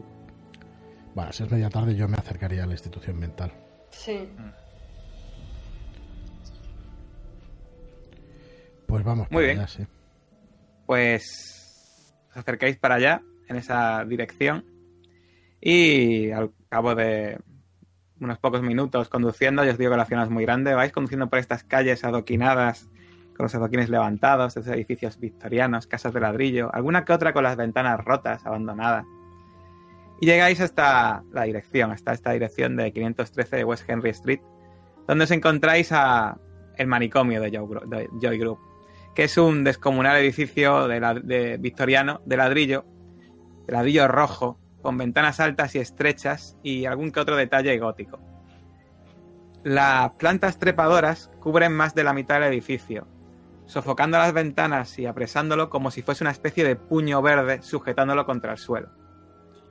La fachada de la planta baja está ocupada, parece, por oficinas, archivos, o, o algo así, porque se ven estanterías desde fuera. Pero la parte superior, sin duda, las tres plantas de arriba, eso, esas rejas y ese lugar, da la sensación de que allí hay in- internado, internada gente con problemas de estabilidad mental. Y quiero que me hagáis una prueba, que no habéis tirado hoy, de sentir el peligro. Os recuerdo que sentir el peligro no os digo la dificultad. Así que podéis decidir gastar los puntos antes, sin saber qué es lo que tenéis que sacar. Vale, dos cosas. ¿Cada cuánto se recuperan los de las habilidades generales y los otros? Pues eh, con descanso se recuperan tres de los de las habilidades generales que no sean salud, cordura y estabilidad. Vaya por Dios. Entonces, sentir el peligro me gasté uno en la otra sesión, en la casa. ¿He podido recuperarlo? Sí. eh, bueno, en, realidad es que no descansaste bien, así que te voy a decir que no. Pues tú Vale. descansaste poco. Y la estabilidad ya me has dicho que no, o sea que ya la recuperaré Eso más es, la estabilidad se recupera entablando conversación o relaciones eh, cercanas con las, eh, los pilares, la fuente de estabilidad. Vale, pues yo me voy a gastar un puntito en sentir el peligro. Muy bien. Yo me voy a gastar. Puedo darte consuelo, hijo mío. Sí. Yo me gasto dos. Yo me voy a gastar uno. Uy. Uh, toma ya. Vale. 6 directo, ¿no? Sí. Podéis poner, eh, podéis poner puntito, ¿no? Cuando tiráis, ¿no? Sí, Sí. no le he puesto, pero se le podía poner el más uno, sí. Ah, bueno, sí. Bueno, quiero saber lo que tiráis todos antes de, de decir nada. Uy, un par también. Padre Clark, ha hecho usted bien. Eh, mm, no he puesto el valor. Sería cuatro. Vale, has puesto un punto. O sea, todos habéis sacado 4, Sí. ¿no? Menos Joe, que ha sacado un 7. Saco Un robusto uno. 7. Bueno, pues todos os habéis dado cuenta, en especial Joe, que está, que, que está un poco más atento desde que desde esta pesadilla que ha despertado sus sentidos en este lugar rodeado de pantanos por todos lados, os dais cuenta cuando llegáis, antes de acercaros a este manicomio, que os llama la atención que en la puerta, al otro lado de la, de la estrecha calle de la entrada de este manicomio, hay aparcado un coche. Un coche totalmente negro y en su interior hay unas siluetas robustas y de dos personas que se ve que son bastante corpulentas y musculosas. Y que parece que están vigilando la puerta del, del- de este manicomio. Según vais pasando con el coche al lado, eh, imagino que pasáis con el coche para ver esto que os ha llamado la atención, os dais cuenta de que tienen rasgos asiáticos. Y tienen tatuajes en el cuello. Los tatuajes, tanto Caleb, bueno, como todos menos el padre, porque veo que todos tenéis antropología, os dais cuenta de que son eh, tatuajes eh, con algunos otros algunos símbolos que parecen eh, escritura tailandesa, de Siam. Os recuerdo que Tailandia en esta época no se llama Tailandia, es todavía Siam, ¿vale? Y imagino que tras pasar y ver a estos, estos estas personas que parece que están vigilando la puerta de este, de este manicomio, paséis con el coche y aparcáis un poco más lejos y lo hablaréis entre vosotros, imagino, ¿no? ¿Qué, qué os Sí, parece? ¿Habéis visto ese par de gorilas? Eh, sí, extraño. No sé a quién estarán vigilando, pero ¿habéis dado cuenta de los tatuajes que tenían? Sí, algo exótico, sin duda. Mm, Tailandeses, ¿verdad? sí. Son siameses. Sí, podía evitarlo. concretamente sí. Patapum. Eh, ¿Os parece que, que aparque un poquito más adelante? Intentamos entrar por alguna puerta lateral. Como mínimo, de, ¿vemos alguna reja exterior?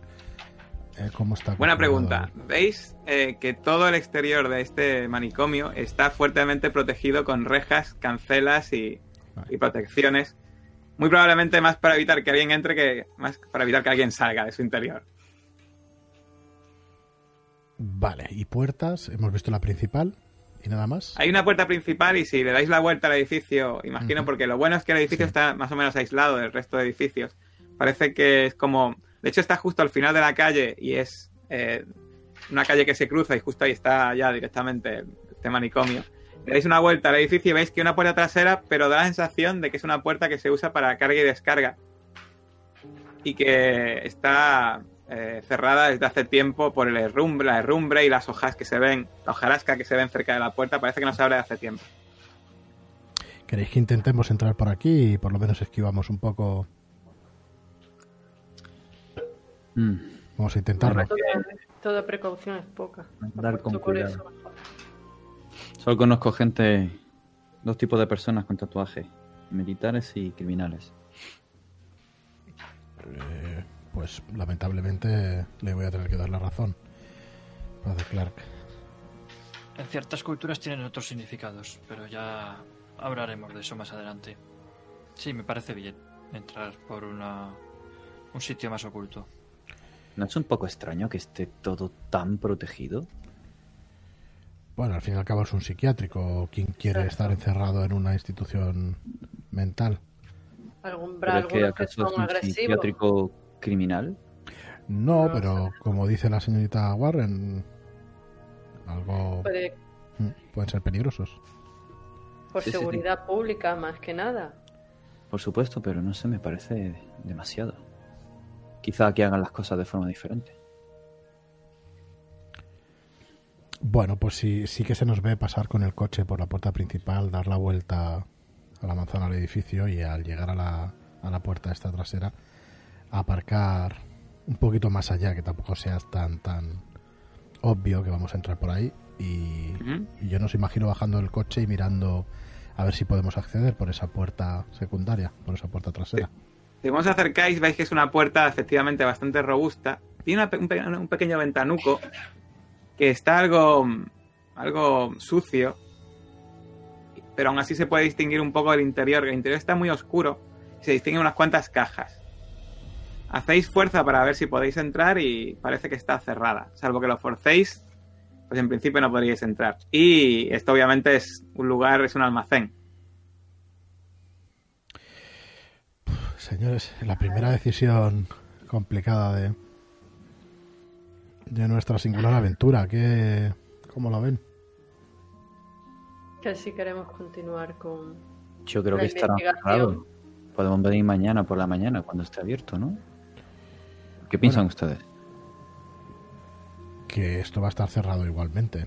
Donde tenemos que entrar es por la puerta principal, pero creo que no sería muy prudente con esos dos gorilas en la puerta. No sé, no, no me parece. No me parece casualidad que estén allí. ¿Qué piensa usted, señor Riley? Bail- Willy, perdón. Si vamos a entrar por aquí, mejor ahora. Opino igual. Pero esto sería allanamiento. Depende de los motivos que tengamos. ¿Duda usted de los motivos que tenemos? No creo que haya nadie gritando y en peligro ahí dentro como para que saltemos. Ciertamente. Bueno, una vez Entonces va- dentro, vayamos padre, por la puerta principal, padre. una vez dentro no vamos a hacer ningún ninguna ningún comportamiento extraño. Vamos a únicamente a visitar a, a un recluso. recluso Díganme, ¿alguno de enfermo. ustedes sabe forzar esa cerradura? Bueno, algo podría. Algo podría intentar, sí. Me sorprende, señor Hill. Pues yo no sé por qué no me sorprende. Y lo miro con otros ojos al señor Gil. Saco, saco una pequeñita, sí, una pequeña herramienta, pero burda. La verdad es que no es, no es de, de las más, no sé, de, de la- de las más complejas como para abrir una cerradura, pero sí me querría gastar un puntito de cerrajería para intentar abrir esta puerta. Muy bien, pues te acercas a esa cerradura.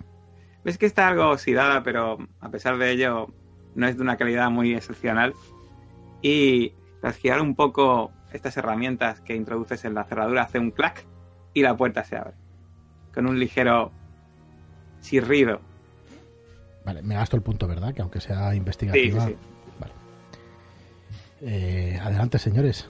Cuanto antes. Seamos discretos. eh, no sufras. eh, eh, padre Clark, no sufra. No, esto no es ningún pecado, no me entienda mal. Es simplemente que me sorprende mucho y estaba pensando que está claro que el hábito no hace el monje. Tiene usted razón. Pues no. Hace calor, ¿verdad? Sí, sí, sí. He sudado un poquito, incluso estando tan delgado. Pero.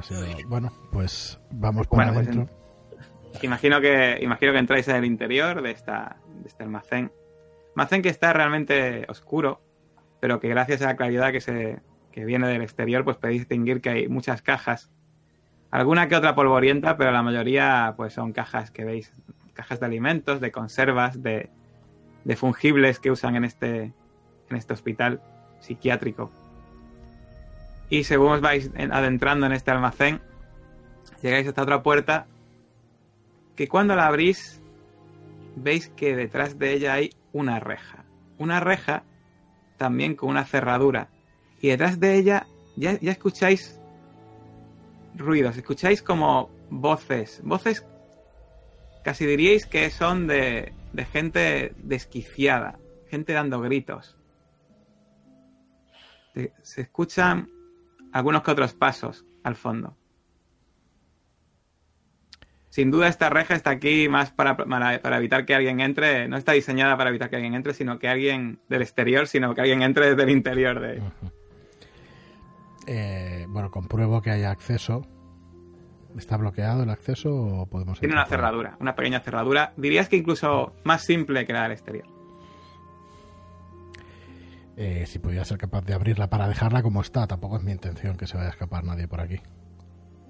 Pues sigue hasta otro punto de cerrajería. Pues va a ser que no, que solo tengo uno.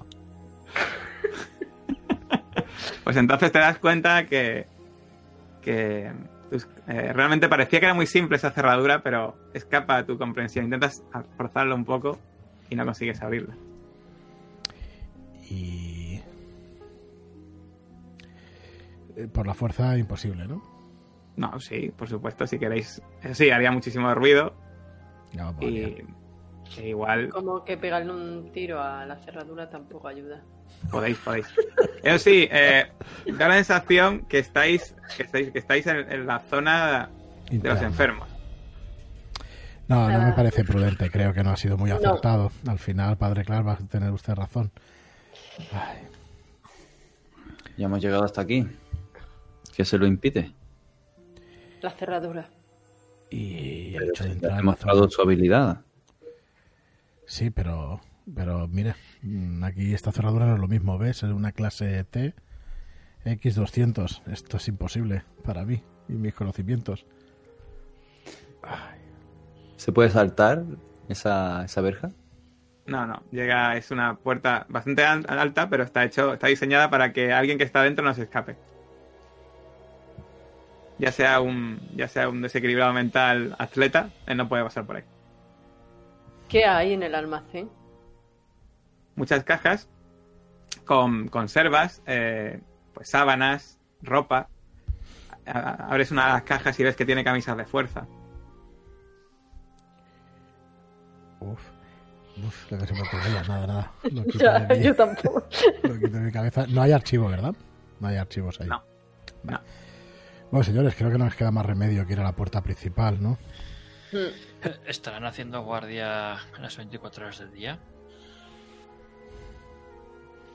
Pues yo me pregunto lo mismo, pero la verdad es que estoy convencido de que de que no es casualidad que nosotros lleguemos aquí y que haya Pero quizá tengan un relevo y podamos aprovechar un momento de cambio de guardia o algo así. quizá podamos idear alguna manera de que estén despistados mientras nosotros entramos. No me dan buena espina, pero en principio no tienen nada que ver con nosotros y con lo que hemos venido a hacer, porque iban a hacernos algo. Pero unas personas con ese aspecto en, en un psiquiátrico en la puerta y, y nosotros que venimos a averiguar algo de una persona que mucho dinero, ¿verdad que le suena raro, padre?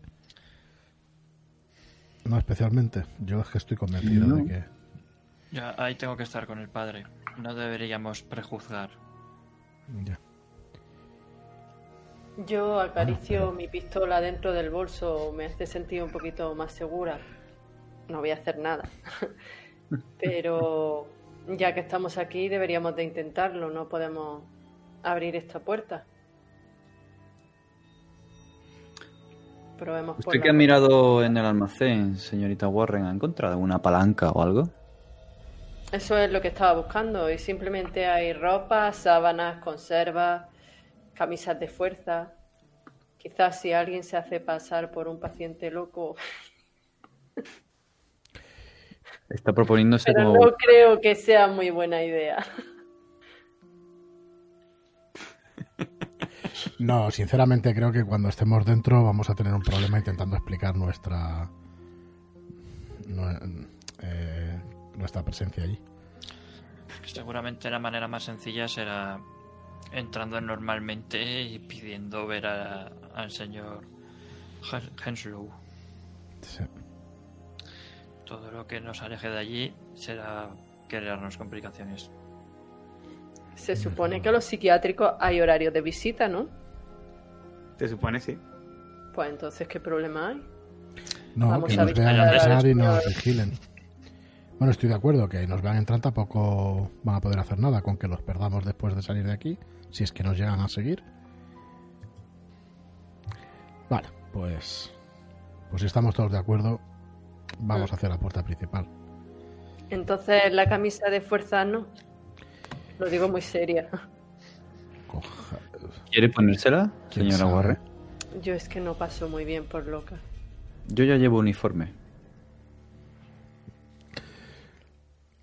No lo necesario. De todas formas, dejemos esta puerta trasera abierta por si nos es de alguna utilidad.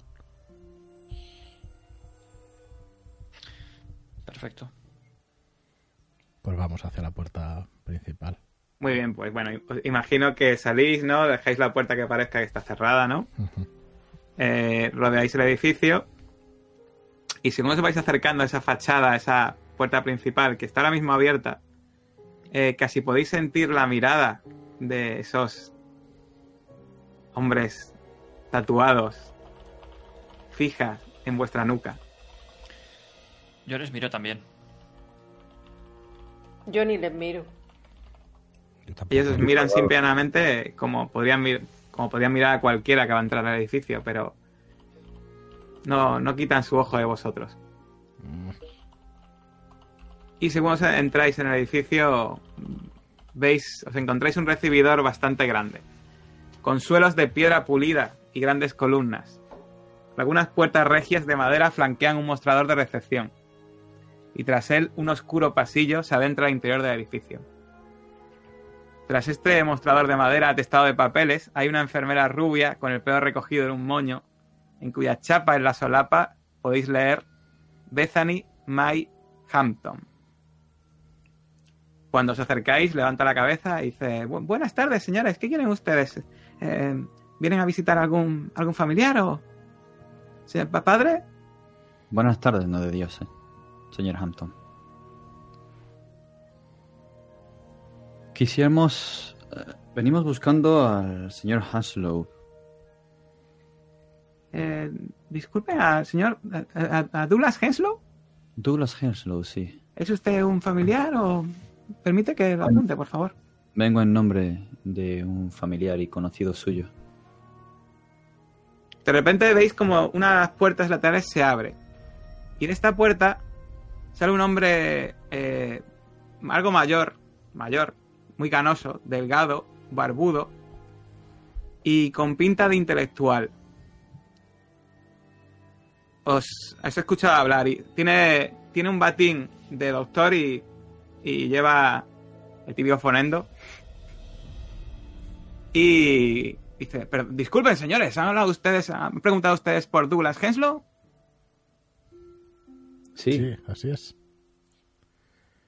Eh, eh, eh, ¿Y por qué vienen a hablar? ¿Son ustedes familia de él o...? Bueno, en realidad obviamente no, no son familia, pero ¿por, por- por qué le buscan? Pasen, pasen, por favor, por favor. sí, si pudiéramos hablar en un lugar más tranquilo.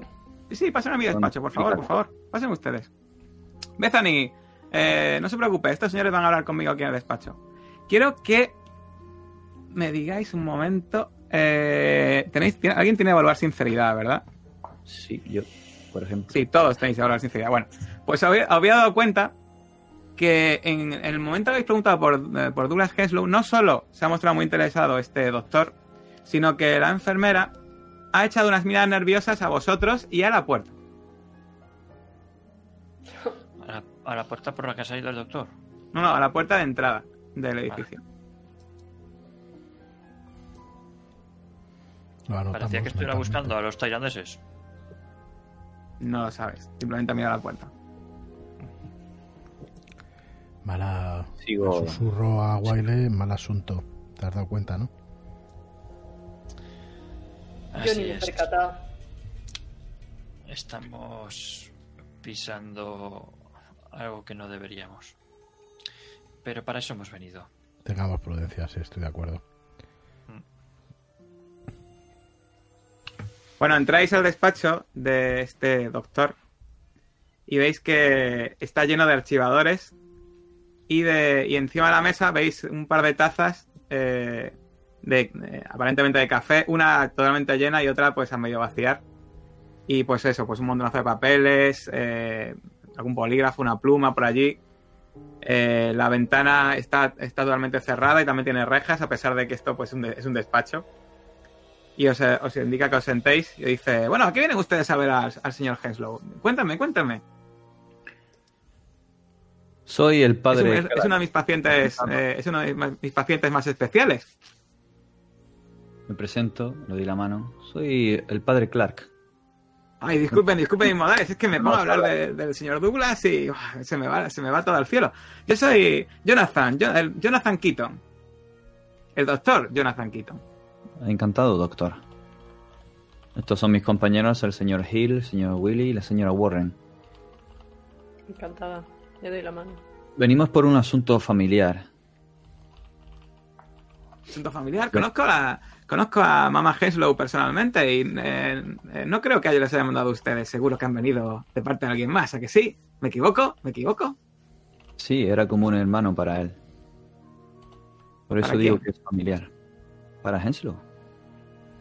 Es que se ha cortado. ¿Qué, qué Sí, se ha cortado, yo tampoco me he Ah. enterado. Era como un hermano para él. Para Henslow. ¿Un hermano para quién? Disculpe. Henslow y el señor Winston eran como hermanos. Ah, Winston. Vienen ustedes de parte de Walter Winston. Lo sabía. Sabía que el señor Winston acabaría respondiendo a una de esas cartas. Yo mismo eh, le dije a Douglas que les escribiese. Esta paranoia compartida que, tienes, que tiene Douglas es sumamente interesante. Esta psicosis compartida. Ya sabes, los médicos le llamamos, ¿cómo le llamamos? Eh, folie à deux. Folie à deux. Es un término francés, ya saben. Sí, pero ¿qué- ¿de qué cartas está hablando? Las cartas que le escribió al señor Wa- Walter Winston para que viniese. Este, este Douglas, eh, este Douglas, eh, ya sabe. Bueno, tiene un síndrome psiquiátrico bastante común, aunque que, que sale fuera de lo normal. De hecho, estoy haciendo, estoy escribiendo un libro sobre él y sobre, y sobre su, sobre el, sobre el otro enfermo, sobre Edgar Job. ¿Qué síndrome psiquiátrico tenía el señor Douglas? Una, llamamos psicosis compartida. Una psicosis compartida es un síndrome donde dos personas comparten una creencia paranoica o delirante. Generalmente la paranoia se inicia en uno de los pacientes, ya sabe usted, que se inicia de, que se transmite de uno a otro, pero esta, esta paranoia es especial. Voy a escribir un libro sobre ella y seguro que me van a dar, me van a dar mucho reconocimiento. Resulta que esta paranoia parece que se inició en los dos a la vez. Eh, pero, señor doctor Keaton, eh, ¿usted trató en algún momento al señor Winston? No hablo del señor Winston, por supuesto, hablo del otro paciente que está aquí ingresado, del tal Edgar Job. ¿Y Edgar qué tiene que ver con el señor Winston y con Henslow? No, no, no saben ustedes lo que, lo que pasó en, en agosto del 24. Es decir, eh, al parecer, según decía el señor Douglas, eh, eran parte de unos, como él decía, investigadores que investigaban algo, o algo relacionado con una especie de secta. Y el señor Edgar Job, pues pertenecía a dicha secta. Por lo visto se liaron a tiros y se, se lió parda en aquel, en, en aquel año. Unos y bueno, pues otros. casualmente tenemos aquí en el, en el manicomio a los dos, tanto al señor Job como al señor Henslow. Y bueno, no, no he de decirles que ha sido un caso muy interesante. Estaba deseando que el señor Winston, una pena que no haya venido en persona, tenía muchísimas ganas de hablar con él. Al menos les ha enviado a ustedes. Entonces, mm, permítame que le pregunte, doctor Keaton, ¿usted piensa que las sectas no existen? ¿Cómo? A ver, bueno, algo habría, imagino que algún tipo de movida habría en, en- en Los Ángeles, pero en todo caso, lo que esta paranoia, estas cosas, bueno, eh, ¿quieren ustedes hablar con Douglas? Eh, ya les, les no, contaré el me mismo. interesa su opinión. Si usted piensa que algo habría, ¿por qué lo ha diagnosticado con esa psicosis compartida? Pues porque hablan, dicen, de hecho, eh, tengo por aquí, espera un momento. Veis que se levanta y empieza a buscar en un archivador, saca papeles. Miren, mire, lo- cuando los pongo, hago una, terapia de confrontación que se llama, los pongo uno delante del otro y muchas veces se ponen a hablar de cosas que supone que ocurrieron en el año 1924 y casi como si coincidiesen. Y es algo súper raro porque no habían hablado antes, antes de esta terapia de confrontación. Es como si estuviesen de acuerdo. Es una cosa, es un, es un fenómeno psicótico muy particular. Algún que otro colega me ha dicho que probablemente se conocieron y hablaron personalmente antes, pero según estaba investigando no tiene nada que ver. ¿Y por qué animó al señor Douglas Heslow a escribirle las cartas a Winston? Porque siempre estaba hablando de Walter, siempre decía que Walter sabía, eh, sabía lo que ocurrió realmente. Y por supuesto, cualquier cosa que pueda despertar este tipo de psicosis o que pueda por lo menos atenuarla siempre es interesante. De hecho, yo mismo estaría interesado de que el señor Walter Winston viniese aquí. Se lo pueden confirmar, decir ustedes mismos a él. Está totalmente invitado a hablar con Douglas. Claro Por que sí. supuesto, pero también me, me interesaría no podrá ser. Mm. Winston está demasiado débil. que me mostrara... Venimos aquí a comunicárselo al señor Henslow. Por eso estoy aquí, para comunicárselo de la mejor manera posible. Están ustedes invitados a hablar con el señor Henslow si quieren. Además, es- realmente estoy muy interesado de ver qué les podría contar a ustedes. Ujú. Podríamos ver los testimonios del señor Douglas sobre lo que ocurrió ese día. Simplemente interés profesional, me interesa mucho.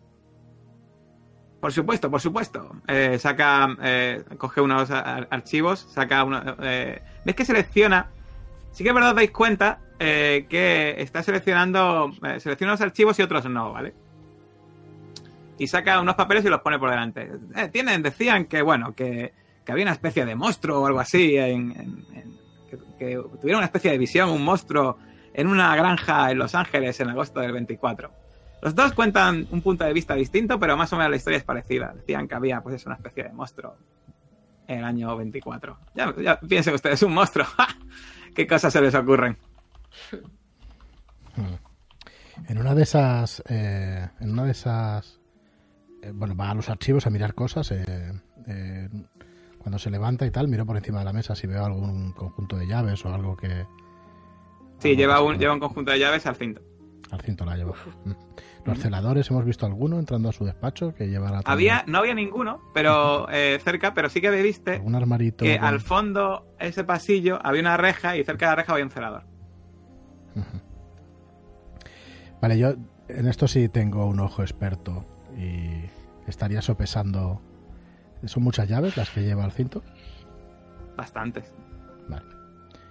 Bueno, esperaré una buena ocasión para poder hacerme con ella, si no de él, de alguno de los celadores. Muy bien. ¿Los demás? Bueno, doctor, en su evaluación, Perdona, perdona, es que se, se entrecorta un montón, tío. díganos, doctor, en su evaluación, ¿qué No, tío, cree? no te escucha, eh. ¿No? Lo siento, pero no te escucho. ¿No? Voy a pegarle un... No, vale, te escucho como muy entrecortado. ¿Te actualizo yo? o? Mm, Yo creo que eres sobre tú, J. Creo que yo un demás segundo. escuchamos bien. Dale, dale.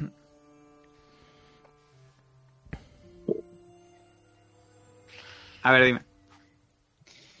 En su opinión, doctor, em, el señor Winston no le devolvió ninguna carta y eso es por algo. El señor Winston no compartía esa paranoia. Pero ¿por qué le animó a mandar las cartas? Es un término psiquiátrico que igual usted no lo puede comprender, pero es eh, cuando una persona tiene una psicosis compartida de este estilo, hay que intentar buscar los nexos de unión que hacen que esa psicosis se dispare. Y en este caso, el señor Douglas tiene una obsesión particular con el señor Winston. Está todo el rato diciendo, él lo sabe, él lo sabía, él sabe lo que ocurrió. Y estoy 100% seguro de que Walter no me cuenta todo lo que podría contar. O sea, eh, Douglas no me cuenta todo lo que podría contar a, Walter, al señor Winston. Estoy, eh, estoy deseando que entablar una reunión y estar presente en una reunión entre ellos dos y que les pueda le, le hable todo lo que se le ha ocurrido a Douglas en la cabeza. Yo creo que es lo que me falta para poder terminar mi libro. Estoy familiarizado con el término. De hecho, estoy muy al día de los estudios actuales.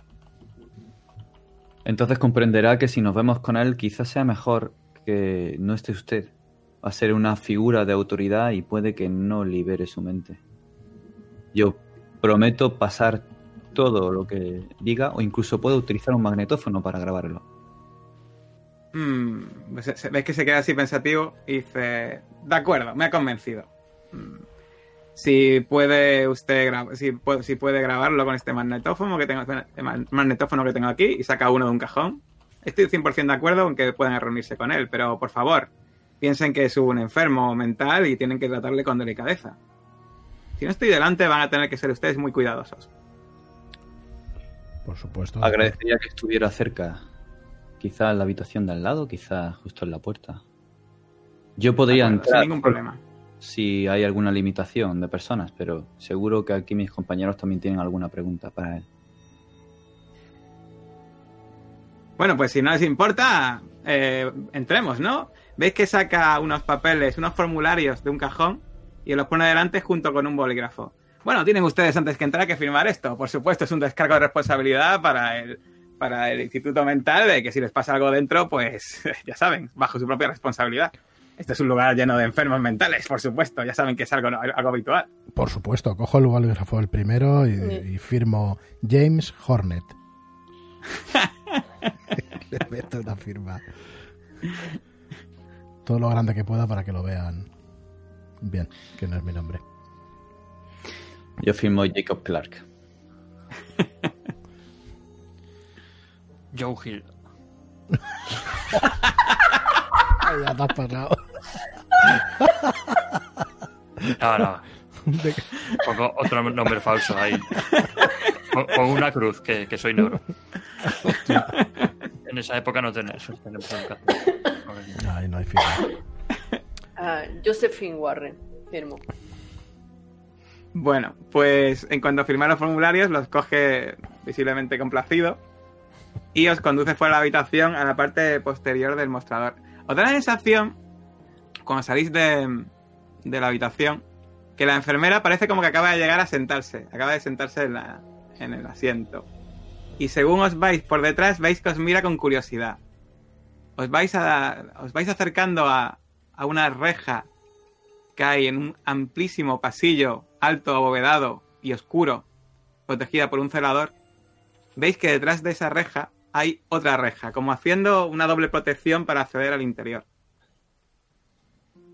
El celador eh, os, abre amba- os abre la primera cancela y cuando entráis, pues otro celador dentro os abre otra. Y ya, una vez en el interior, de nuevo escucháis a lo lejos los gritos de los dementes al fondo del edificio. ¿Y qué habrá? ¿Qué encontraréis en el interior de este manicomio? ¿Qué os contará Douglas Henslow cuando os reunáis con él? Pues lo averiguaremos en la próxima sesión ya, porque eh, aquí hemos llegado, aquí ha llegado esta sesión, esta segunda sesión de Mentiras Eternas. Que bueno, pues eh, eh, espero que lo hayáis pasado bien, tanto bien. vosotros jugadores como los que nos estáis viendo. Y ya, como siempre, pues nos vemos si queréis en el próximo vídeo. Adiós. Hasta luego. Hasta luego.